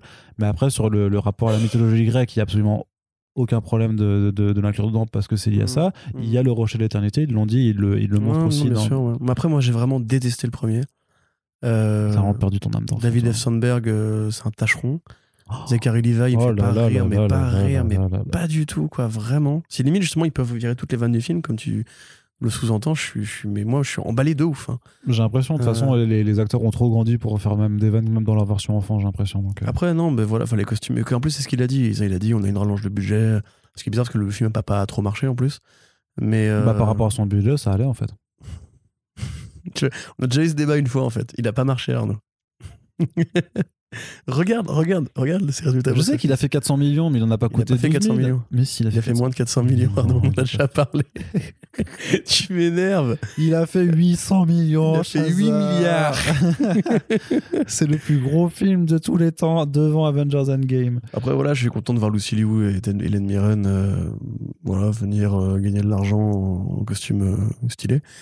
Mais non, moi, il y a un truc, c'est voilà, Warner Bros. qui fait les mythologies grecques, ça a donné Wonder Woman 1 et 2. Et encore, j'aimais bien Wonder Woman 1, qui avait pas grand chose de mythologie grecque d'ailleurs. Encore Wonder Woman 2, là, je me dis, ouais, non, il faut qu'il s'arrête un peu avec ce, ce pan-là de l'univers. C'est un truc qui me plaît vraiment. J'ai pas envie de. Puis David Sandberg, non, c'est pas un bon réal. C'est un mauvais mec. Il. Il a fait des très bons. euh, Dans, dans l'horreur, il est vachement mieux. Je t'avais dit, il avait fait des courts-métrages Oui, il d'horreur. Non, mais il avait fait des courts-métrages d'horreur sur YouTube pendant le confinement qui étaient incroyables. Après, il a fait un appel création. Ouais, mais voilà, mais tout le monde peut pas être. Tout le monde. Mais. Oh Donc, Je vais combien, il a, combien il a fait? 366 millions de dollars. Voilà. Mais Mais, il a très bien marché après en DVD, Blu-ray, tout ça. ah, C'est pour, ça qu'ils ont fait une rallonge. Tout à fait. Voilà. Voilà. Et c'était super bien. C'était, mais il était bien Shazam là. Franchement, il y avait plein de bons moments et tout, c'était cool. Ah, vivement Black Adam. Ouais, ouais, mais moi, je suis chaud pour les deux. De toute façon, de toute façon, ça, les deux arrivent l'année prochaine. Donc euh, ça. Non, non, ça- non. Par contre, Shazam, c'est vrai qu'il arrive en 2023. Par contre, c'est super loin encore. Mm. Super loin. Allez, euh, avant, avant dernier film à être présenté, euh, The Flash. Enfin, Ah, le voilà. film qui est aussi en gestation depuis plus de 8 ans, euh, qui arrive enfin, qui se montre vraiment avec un trailer. Donc, euh, Il existe, ça y est. inspiration full Flashpoint dedans, euh, clairement, Ah bah oui. puisqu'on lui dit, il, il- bah après on lui dit, t'as changé, t'as changé le passé et le futur. Euh, on voit vite fait Supergirl, Sacha. Euh, on voit deux Ezra Miller. Euh, quelle version de... Et puis on voit du coup aussi bah, le fameux casque torticolis euh, du Batman 89 de Michael Keaton. D'ailleurs, big up à Grant Gustin et Candice Payton de The Flash qui ont fait un peu les hosts euh, sur le, le début du fandom, qui était un peu là Aussi, tout le ouais. temps, et qui ont pris, je trouve, une sorte de côté un peu daddy. euh. Enfin, je- je- moi, je suis arrêté The Flash, donc je Bah, que ça fait, pareil, ça va faire 10 ans qu'ils font ça. Donc, Tu penses qu'ils mettront Gustin dans le film? Genre un petit. la- à l'inverse du truc, franchement, non, je le vois, non, je le oh, vois ce serait sympa quand même. Moi, je trouve que ce serait cheap de ouf, quoi. Ce serait- non, mais tu sais, genre, euh, il traverse le multivers, enfin, le, le- la, la- merde à moi, la Speed Force, il regarde à droite et il voit un, un mec qui court, mais je une demi-seconde, tu vois, et Moi, j'ai Ouais, c'est surtout, marrant, j'ai quand même. surtout, alors déjà, quand même, bon point, ils ont changé le costume, c'est plus le costume métallique là de, Ouais, de Snyder, donc ça c'est complètement, ouais. vachement mieux. Clairement, c'est un meilleur gueule et tout. Ouais, il me brille plus et tout. Ouais, il est vraiment, vraiment cool. Euh, par contre, euh, très, très impatient de voir comment ils vont faire sa vitesse. Parce qu'à mon avis, ils vont pas faire comme euh, Zack Snyder. Non, ouais, du- ralenti, ouais, je pense pas. Mm. Moi, je pense qu'ils le feront en mode Man of Steel, enfin, tu vois, en mode euh, il bouge vite. Et- Ou comme euh, Eternals aussi, il y a un, un Ouais, dans ouais, Eternals ouais, là, bah, c'est la font- nana, j'ai oublié son nom, euh, Tamaraki, je crois, un truc comme ça. Mais euh, parce que moi, je suis pas en LV2 euh, Eternals. Mais du coup, ouais, carrément. Bah écoute, ce projet-là, précisément, c'est compliqué, encore une fois, de, de se positionner dessus parce qu'il a tellement changé depuis qu'il a été annoncé. Ouais, T'as eu 7 quatre. réals, je crois. Ouais, euh, enfin, non, sept cinq. scénaristes au moins. 5 réals. Voilà, et dessus, 5 parce que, réals euh, euh, qui sont passés dessus. Je sais pas vraiment ce que Warner espérait avec Sachant que finalement- entre le début du, de montage du film, enfin du, du, du projet, et euh, maintenant, en fait, il s'est passé tellement de choses avec justement tous les aléas de Warner, avec Snyder, la façon dont ils ont, gé- dont ils C'est ont ça, mal en fait. géré BVS et tout ça. T'as l'impression qu'ils ont fini par le valider quand ils ont compris qu'il leur fallait ça pour euh, rebooter un peu l'univers et pour éliminer une partie de l'équation problématique qui était l'univers Snyder en fait. Ouais, c'est ça. Enfin, c'est voilà, c'est juste ça parce qu'en fait, c'est c'est pour c'est pas pour rebooter un univers partagé parce que euh, moi j'avais écrit euh, il y a longtemps que c'est pas un univers partagé. La Snyder, en fait, c'est c'est juste une trilogie. Oui, euh, c'est une trame tri- sur plusieurs films en fait. C'est ça, c'est c'est juste une trame en fait, mais en fait voilà, tu te débarrasses effectivement de ce que t'as pas envie de garder, et par contre, bah voilà, tu continueras à faire tes films solo sur Aquaman ou Wonder Woman à côté, et donc ce flash là qui va aussi sûrement euh, créer un nouveau statu quo d'univers partagé à la, à la fin. hein. Oui, pro, bah, de toute façon, c'est assez évident. Alors, euh, c'est pas tout à fait Flashpoint a priori, puisque bon, même si on voit, enfin on voit, on devine Barry qui revient à la maison, euh, Et qui va voir sa mère, ouais. exactement comme dans la série, exactement comme dans le comics de Geoff Jones.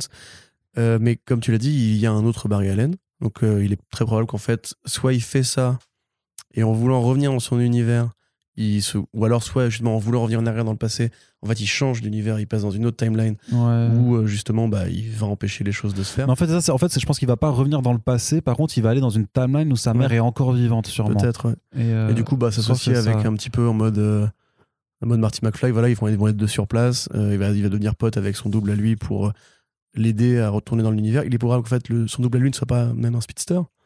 Euh, Ouais. Tu vois, Ouais, ouais. qu'il soit juste un mec normal et qu'ils savent pas, sais pas comment l'aider. Ou qu'il va lui dire, bah écoute, si tu veux, moi je connais des super-héros qui pourraient peut-être t'aider. Ils vont aller voir Supergirl, ils vont aller voir Batman. Il arrive dans cette timeline, sa mère est encore en vie, mais par contre, elle va se faire buter. Et vu que ce Barry Allen n'a pas de pouvoir, il va aider son, son double à, à ce que sa mère reste en vie.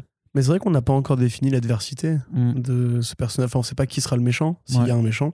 On sait pas qu'est-ce qui va être, euh, enfin, grosso modo, la menace. Euh, par contre, on sait qu'il y a le Michael Keaton qui, effectivement, est de retour. J'avoue que je crois que je suis un enfant. Ça fait en quand fait. même quelque chose, hein, quand Ouais, c'est des ça, petites c'est pointes. euh, c'est- mais ce- c'est le coup aussi, tout, tu vois, le design du coup, euh. Nous, dans la salle, t'inquiète, les gens, ils faisaient Ah Ouais, mais c'est dingue. Enfin, on est vraiment des gamins. Tu Ouais. sais, nous, on est premiers à, à se plaindre du côté euh, Spider-Man. Oh là là, on vous ramène, Nostalgique et tout. on vous ramène euh, Ouais, Maguire. Regardez, vous êtes des, vous êtes des mais je trouve mais, après moi je maintiens je maintiens par rapport à l'inspiration Flashpoint et tout ça que le projet de faire de ce flash là Ah bah une oui. sorte de truc euh, de oui. multivers est vachement plus honnête créativement Bah, c'est la- parlant C'est la technique CW. façon. que ouais, voilà et parce que la CW avait déjà fait largement fait le travail sur les multivers et les univers partagés que euh, les autres blaireaux de Sony en reprenant voilà. justement les mecs qui jouaient les trucs avant, comme. Jay Garrick qui arrive et qui est joué par le mec qui jouait Flash dans les années 90. voilà C'est un truc qui est vieux comme le monde, et il faut qu'il est vieux comme les super-héros, qui est plutôt bien trouvé, je pense. Enfin, vraiment, il y a un truc qui. Je sais pas, qui clique, mais parce que c'est le, bah là, c'est le Batman de, de notre enfance et tout. Et, moi j'étais et pas puis né c'est la voix de cet enfoiré de Michael Keaton qui a vraiment une voix beaucoup trop stylée. Je crois vraiment que le mec a pris un, un niveau d'acting depuis l'époque où justement il jouait des personnages assez gros. Genre le, le Batman de Burton, c'était pas lui le héros des films, tu vois. C'est le Joker le héros du 1, c'était le Pingouin le héros du 2 et Catwoman. ouais Lui, c'était le véhicule de l'héroïsme, euh, voilà, un peu animalier. c'était le témoin quoi c'était le témoin de, de l'évolution des autres voilà, personnages exactement. Mais il avait ce design, il avait cette bagnole, il avait cette Batcave qui était complètement Fritz Langienne, Mm. en crevé. La limite, justement, c'est- le problème, c'est que du coup, tu vas arriver dans une Batcave qui va être une Batcave euh, version Warner 2021-2022. Donc, il n'y aura pas le même côté Tim Burton, tu n'auras pas le même matte painting incroyable de la, la Gotham de Tim Burton qui était ouais, euh, ouais. Metropolis, mais extraordinaire. Pourtant, ils, ont, ils, ils sont, ils sont allés réutiliser le, la, la Le manoir. bâtisse qui a servi du manoir. Ouais, mais, le, euh, ouais, mais le manoir était conventionnel. Enfin, le manoir était, c'était Mm. le manoir, tu vois. Mais euh, voilà, puis la, la, batte mobile, pardon, qui va être là. qui n'est pas révélé, mais ouais, qui. Euh. Mais c'est, enfin, je te dis, moi, je trouve ça dingue comment on est tous des abrutis de Yankee de Batman, quoi. C'est genre vraiment, il suffit que tu te mettes Batman de dos avec la voix de, de Keaton, et moi, je suis là en mode genre, Ah, c'est pas mal et tout. ouais. Alors qu'en fait, euh, Alors qu'il y a, limite, alors qu'il y a Supergirl, alors film, qu'il y a une. Supergirl, il y a aussi une- a- bon après on la voit pas beaucoup, elle est, elle est, elle est dans le fond, elle est un peu floue, mais il y a aussi Oui, Supergirl. il y a un problème dedans. d'iconisation par rapport à Supergirl. Ça, c'est que tu Bah, on attend, si on tu sais attend, pas que c'est elle, vraiment, tu la remarques pas dans le trailer. hein. C'est vrai, non c'est sûr. ouais. Donc après, bon, voilà, on verra la vraie bande-annonce qui devrait pas trop tarder. Euh, Enfin, voilà, le film sort quoi le Milieu d'année prochaine C'est avril, Avril déjà Non, non c'est juillet, je sais plus. C'est juillet, ouais, c'est milieu d'année, ouais, c'est ça. Donc en, en tout cas, il va sortir enfin. Euh, Il y a plein de gens qui font tous cette blague sur euh, je le croirais que quand je serai dans la salle, c'est hé les gars, c'est bon, il va sortir bon, maintenant. Ouais, bon. Mais euh, pas de vanne de Grande Gustin en plus. Donc moi, c'est pareil, si on peut faire un film sérieux avec Grande Gustin. Ah non, c'est en novembre, Allen, pardon, Je suis très content. C'est en novembre Ah, sort. ok, ouais, c'est- juillet, c'est juillet, c'est quoi alors du coup C'est Black Adam? Je sais plus.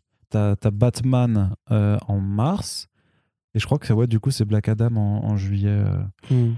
Voilà, pardon. Non, non, mais c'est juste, voilà, Oui, c'est c'est ça. le... dans, dans les deux versions de Justice League, le problème, c'était euh, Ezra Miller en Barry Allen parce que d'une part, Zack Snyder voulait pas écrire un personnage comique, mais on l'a obligé. D'autre part, Joss Whedon sait pas écrire un personnage comique comme ça. Et du coup, bah, ça a tout sonné creux. Le, la, la vanne du brunch sonnait creux. Oh là là. Voilà, c'était raté. Euh, là, ce sera quand même son deuxième film, même si techniquement il a fait Suicide Squad. Euh, si on peut le faire vraiment en mode pas marrant, en mode le Barry Allen qui est triste, qui, qui a un problème, qui sa mère est morte et tout, euh, qui est le Barry Allen qui est intéressant, qui est le Barry Allen que Grant, que Grant Gustin, je suis désolé, a réussi à incarner. La série Flash, elle s'est barrée en couille, comme on l'a dit tout à l'heure, parce qu'il y a une érosion naturelle de la qualité pour tous ces produits qui durent dans le temps. Mais euh, à mon avis, s'ils arrivent à comprendre pourquoi ça a marché en série télé Chipos, euh, pour un, un film qui a quand même beaucoup plus de budget, beaucoup plus les moyens de ses ambitions, etc. Et puis Mouchetti, c'est pas, c'est pas un tâcheron, voilà, c'est un mec qui a quand même fait des bons films, euh, qui, qui sait justement maîtriser une, une esthétique- un peu plus noire et tout. Euh, non, je pense qu'on peut commencer raisonnablement à se dire que ça peut être pas mal. Même si on n'a pas vu grand chose pour le moment, hein, et que c'est encore une fois les mêmes gimmicks de euh, voilà, le, multivers pour le fanservice, euh, les clins d'œil nostalgiques pour le fanservice et compagnie. Déjà, le, premier contact n'est pas déstabilisant et pas raté, donc c'est plutôt pas mal. Très bien, très bien. Bon, bah, de toute façon, ça arrive, ça arrive. Et puis, du coup, le clou du spectacle. Euh, Voilà. justement, on disait qu'on était des Yankees de, de, Ah oui, non, mais là, de Batman. Et bah, du coup, après un an, après un an d'attente, on a enfin pu voir la nouvelle bande-annonce pour The Batman euh, de Matt Reeves avec Robert Pattinson, Vengeance. Zoe Kravitz, Paul Dano, euh, Colin Farrell. qui d'autre encore? Colin Farrell, t'as dit? Colin Farrell. Colin Farrell. Qui fait le pingouin, pingouin méconnaissable, maquillage incroyable et tout. euh, Oscar, dit, euh, Oscar du maquillage Le aussi. mec qui joue Gordon, rappelle-moi. Euh, Oui, mais c'est- je, je Jeffrey Wright. recherche. Hein Jeffrey Wright. Yes, et Jeffrey Wright, voilà. Voilà. Trop bien. Comment dire Merveilleux. Le feu. Incroyable. Le feu. Dire. Faut, faut, faut le dire, attends, faut le dire deux fois. Oscar. Attends. ah, c'est trop bien Eh, trop C'est trop bien Film du siècle. On a essayé d'en d'en l'empêcher, mais il est là. Je crois, franchement, Oscar. Mais non, mais jamais de la vie. mais- Oscarisable. Oscarisable. Oscarisable. Oscarisable à fond, mais pour les De acteurs, pour la musique. euh, ah, la musique, mon gars, putain. meilleur remettent. meilleur, franchement, meilleure photographie. Il y a moins que Greg. C'est Greg, comment il s'appelle Greg Weiser Non, je sais plus comment il s'appelle là. Euh, Greg Berlantier. non, pas Greg. Mais, qu'est-ce que tu Greg Tocchini. mais ferme ta gueule. Greg. euh, Greg Fraser. Je Greg crois que c'est. Greg Fraser. Non, c'est Greg Fraser, le mec qui fait la photo. Putain, M'engueule pas, je suis pour rien, euh, il moi. m'énerve lui là. Ok, d'accord. Non, mais voilà. Alors, Mais euh, attends, ça, ça a l'air incroyable. et on peut parler du trailer ou pas? Oui, Bon, on parle du trailer, mais il est trop ouf ce trailer, mon gars. Donc ça commence déjà directement comme le premier trailer, enfin, le premier teaser, avec euh, Something in the Way de Nirvana. Donc on assume très bien. Notre Batman, ça va être un gros dépressif trentenaire Grunge ouais. avec le grunge, voilà, qui va être ce mec vraiment emo, hardcore, etc. En mode, euh, moi je suis pas un mec qui sourit, je, je veux juste écouter du rock et péter des gueules. J'en ai rien à... Greg Fraser, c'est. euh, ouais, j'en ai rien à foutre de ce qui peut m'arriver. Exactement. De toute façon, moi, moi j'allais me scarifier. mais c'est génial, c'est génial de prendre ce mec qui était l'icône justement des ados emo de merde avec Twilight pour en faire justement une parodie, enfin une parodie, une sorte de lecture ultra premier degré justement du côté Batman. C'est quoi? C'est un emo de merde en fait. C'est le mec qui brood dans sa cave en mode Ah, mes parents sont morts et je vais devenir une chauve-souris pour faire peur aux. Darkness, Voilà. no, No parents. et, et le prendre vraiment en mode euh, non mais c'est sérieux en fait. C'est pas une blague c'est on va Mm. pas faire comme justement euh, euh, you fuck bats etc tu vois c'est vraiment non Batman c'est bon c'est serious business il va péter des gueules c'est tout. Euh, Et directement comment il les pète, ces gueules, mon gars on te montre l'arrestation du Riddler. Ouais. grosse présence de la police et tout donc de la gros polar etc et du coup en fait on t'explique que ça va pas être une traque du Riddler pendant tout le film mais qu'il y aura une sorte de duel psychologique je- j'en conviens à la The Dark Knight parce que voilà évidemment il y a Knight A- a, exemplifié ça au cinéma des agneaux aussi, peut-être. voilà, peu, mais hein. c'est pas un truc que Zack Snyder a inventé, encore une fois.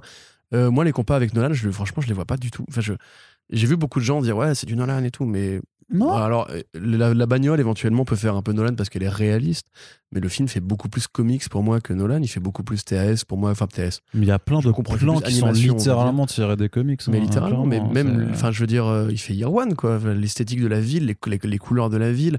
Euh, même tellement belle cette ville orangée là, Glasgow orangée comme ça. incroyable. C'est c'est trop trop beau. Mais C'est pour ça que je te dis, euh, Greg Fraser qui va, qui va avoir un Oscar Bah oui, pour euh, la photo. euh. ouais.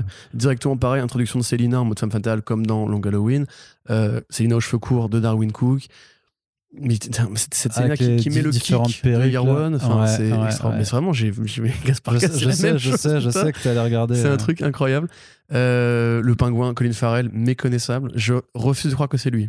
C'est vraiment. Et pourtant, c'est- non, mais c'est ouf. Non, non, mais c'est, non, mais c'est, il est vraiment ouf, quoi. Là aussi, par- pareil, il y a un Oscar de make-up à, à chercher. Ah bah, de- pour, de- pour de lui, je pense, côté, hein, je pense que c'est franchement, jouable. ouais. euh, Ah ouais. Et pareil, voilà, le, le pingouin qui est vraiment le, euh, le falconet en fait, de cet univers-là, Ouais. qui va être le Al Capone, le vrai, le gros mafieux, etc.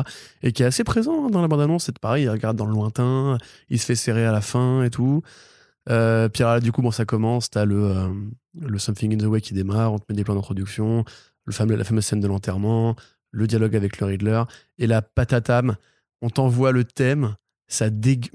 mais ça, dé- ça défonce tout, les Mm. explosions, mais la façon de filmer le feu chez Matrix, Ouais, c'est qui ouais, vraiment ouais, ouais. écrase la pellicule, j'allais dire les pellicules, écrase l'image numérique justement dans une Gotham qui est très grise, qui est très qui est très voilà, qui est très éteinte et le feu qui s'allume d'un seul coup comme ça, les brèches que met Bruce Wayne, il est super vénère.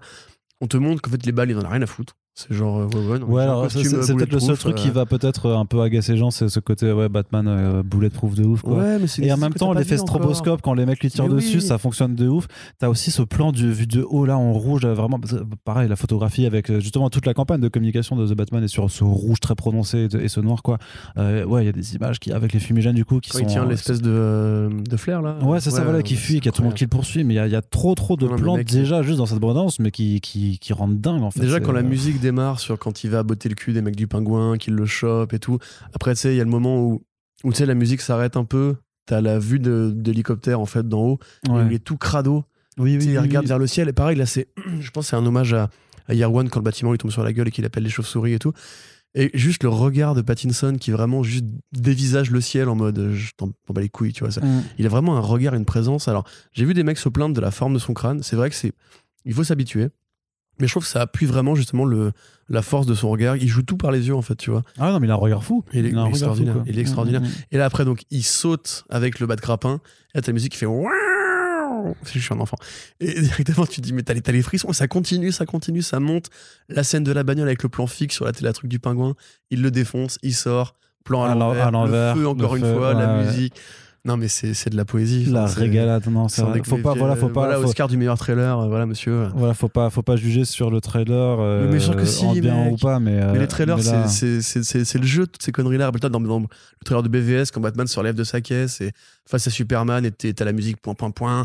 Euh, Le trailer de Man of Steel aussi. Enfin, mais ces trailers-là, justement, on vit pour ça, nous, sans déconner. Moi, quand j'ai fait le- le- la news euh, sur pour comicsblog.fr, j'étais vraiment en mode genre, mais voilà, c'est ça qu'on veut, Warner Bros. Faites-moi ça, faites-moi vibrer comme ça, Mm. avec des putains de trailers qui défouraillent des gueules de ouf. C'est tout ce que je demande dans la vie. Limite, même si le film est pourri, il me restera ce moment. Tu vois, entre guillemets. Arnaud? Moi, je suis d'accord avec toi. Bah voilà, c'est le plaisir. Gros, gros Yankee devant l'éternel, de toute façon. Enfin, euh, mais en plus, j'ai eu de la chance du coup de pouvoir le voir sur grand écran, donc ouais, ça, c'était, c'était ouf. Moi, je l'ai fait en DCP, direct pour le mettre dans mon ciné. Ouais, ouais, je te jure. Ouais, t'as bien raison. J'ai fait les deux, du coup, je l'ai maté à la suite, je pense. euh.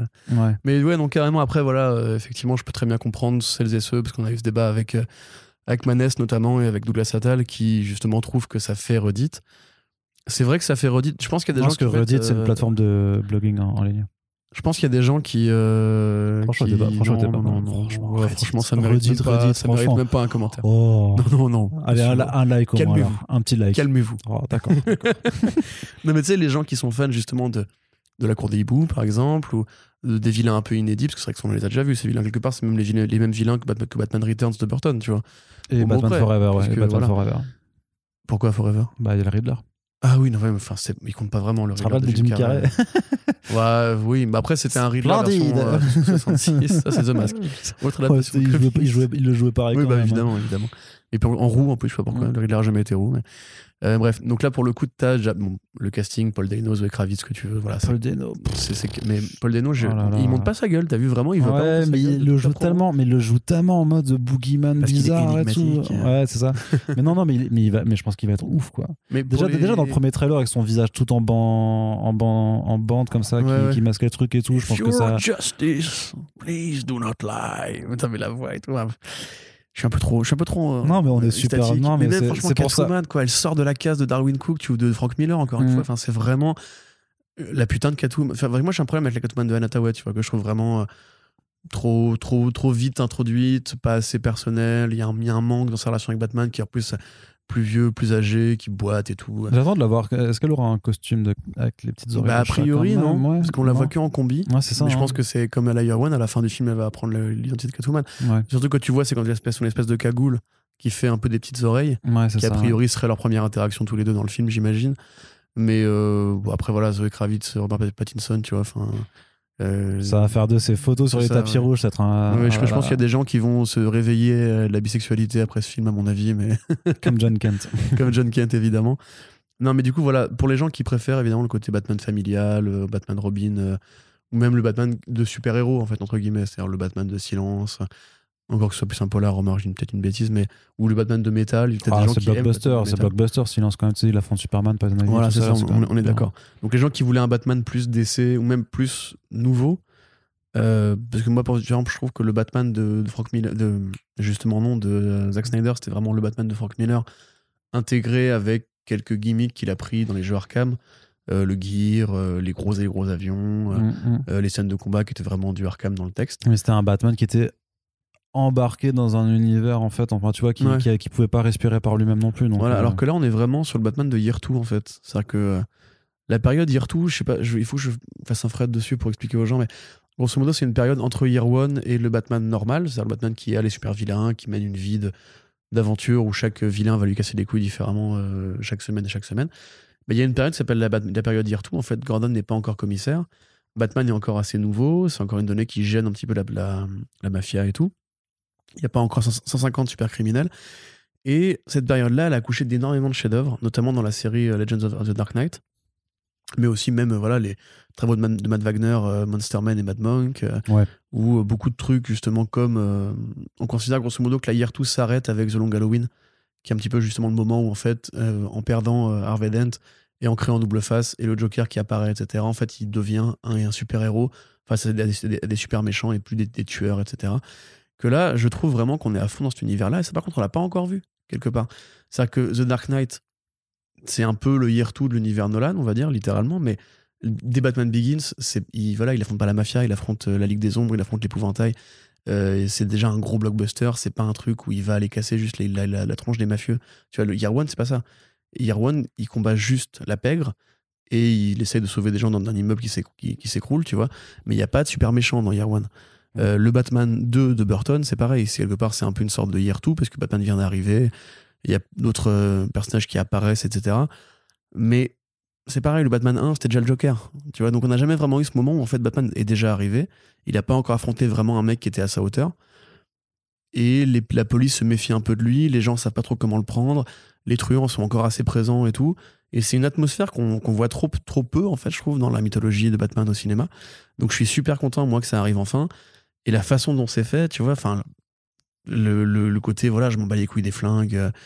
euh, moi, je suis là pour, pour défourailler, parce que vraiment, il est quand même assez violent, hein, ce, ce Battinson. Ouais. Euh, ce côté aussi directement Catwoman, tu vois, on va pas attendre trois films pour te la mettre ce coup-ci.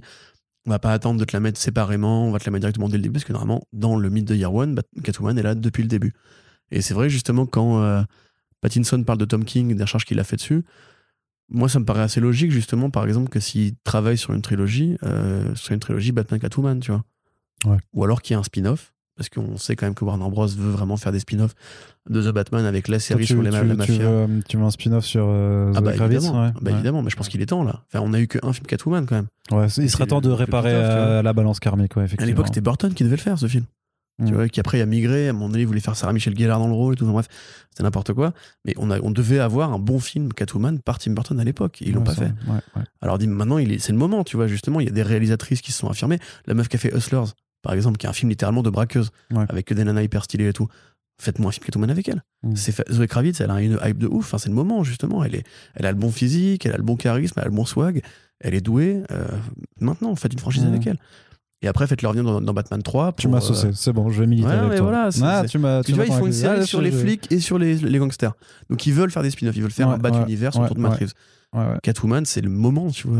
Bah, tu verras que si le film fonctionne, enfin le film va bien fonctionner, je pense que le film va vraiment très, je pense qu'il fera le milliard easily, clairement, et euh, en fonction des retours aussi sur, euh, sur Catwoman, effectivement, je pense qu'il y a moyen qu'ils mettent en branle, t'as raison, un, petit, euh, un bon petit spin-off des familles, quoi. en tout cas, tu m'as compte que tu m'as si- convaincu, moi je suis Si chaud. Warner Bros écoutait les nazis, on n'aurait pas eu Zoé Kravitz en Catwoman.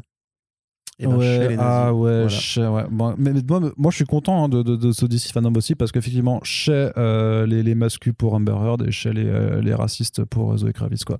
Donc, euh, Carrément. très très bon euh, fion envoyé là-dedans puisque le monde évolue et les, les nuls restent derrière. Voilà. Et même si ça aurait été sûrement très cool d'avoir un Batman réalisé par Ben Affleck dans l'esprit de The Town et tout, là quand même je pense qu'on... Je dis pas qu'on gagne ou qu'on perd au change, mais on n'est pas non plus laissé sur notre fin. je crois Même si Batfleck ouais. est plus là, franchement, l'avenir de Batman il est quand même super cool. c'est quand même mon impression également, même si effectivement on voudra toujours voir qu'est-ce que ça aurait pu être, mais euh, Bah, Batman euh, Deathstroke. voilà. A priori. Ouais, c'est ça, ouais, le Batman Deathstroke. Ça aurait pu être, ça aurait pu être Fandar aussi, en mode Arkham Live Ah, Action. Batman Arkham Live Action. Peut-être qu'ils le referont Parce que le- justement, Arkham Origins, le combat euh, contre Deathstroke Oui, était bien sûr. Mais euh, là, putain, mais tu te souviens pas le trailer d'intro de. Enfin, ouais, le- ouais, ouais, ouais, Tout en images de synthèse et tout, Ouais. c'était incroyable ça. Ouais. Ça, ça aurait été bien film pour le coup. Effectivement. Bref, bah voilà, bah du coup, on finit sur une très très bonne note. hein. donc, euh, The Batman, c'est en mars 2022 au cinéma et on va tellement euh, s'enjailler dessus. Euh, moi, tu sais, franchement, tu sais ce que je vais faire? Je vais faire comme l'autre avec Camelot, quoi. Je vais aller le voir euh, 205 fois. euh, 205 fois, j'en ai rien à foutre. euh, J'irai voir 205 fois The Batman pour rentrer Moi, j'en Dans- suis, déjà là pour le trailer, je pense. Très bien. En tout cas, euh, voilà. Donc c'est la fin de ce gros debrief hein, pour le DC Fandom. Donc un front page un peu spécial. Du coup, euh, comme ça, tout ça, ce sera évacué. Dans le prochain front page, on abordera, euh, voilà, surtout autre chose euh, pour ne pas, euh, voilà, trop occuper euh, l'attention. On espère que ça vous a plu. N'hésitez pas à nous dire ce que vous, vous en avez pensé des différents projets. Qu'est-ce qui vous hype le plus ou pas du côté du cinéma, des, euh, des jeux, de la télé et des comics également. Euh, Le runner avec crypto. C'est ça qu'on veut, Arnaud. Éclipse complètement Matt Reeves. Exactement, exactement, Corentin. On vous rappelle que vous pouvez nous soutenir financièrement sur notre page Tipeee et euh, pour faire vivre et surtout pour pérenniser notre podcast, hein, parce que ça demande énormément de travail de pouvoir faire voilà, toutes ces émissions avec le rythme que nous avons et le contenu que nous produisons. Et on vous rappelle aussi que la meilleure des façons pour nous soutenir aussi, c'est simplement de partager ce podcast sur vos réseaux sociaux, parlez-en autour de vous. Voilà, euh, les comics, c'est quand même quelque chose qu'il faut mettre en avant, cette culture-là, cette pop culture, avec les gens qui en ont quelque chose à foutre aussi des bandes dessinées et pas seulement voilà, qui ne s'intéressent que aux adaptations. Donc, c'est ce qu'on essaye de faire à notre petite échelle. Et si vous voulez que cette petite échelle devienne plus grande, vous pouvez nous aider à le faire. Merci de nous avoir écoutés et à très bientôt pour le prochain podcast. Salut Salut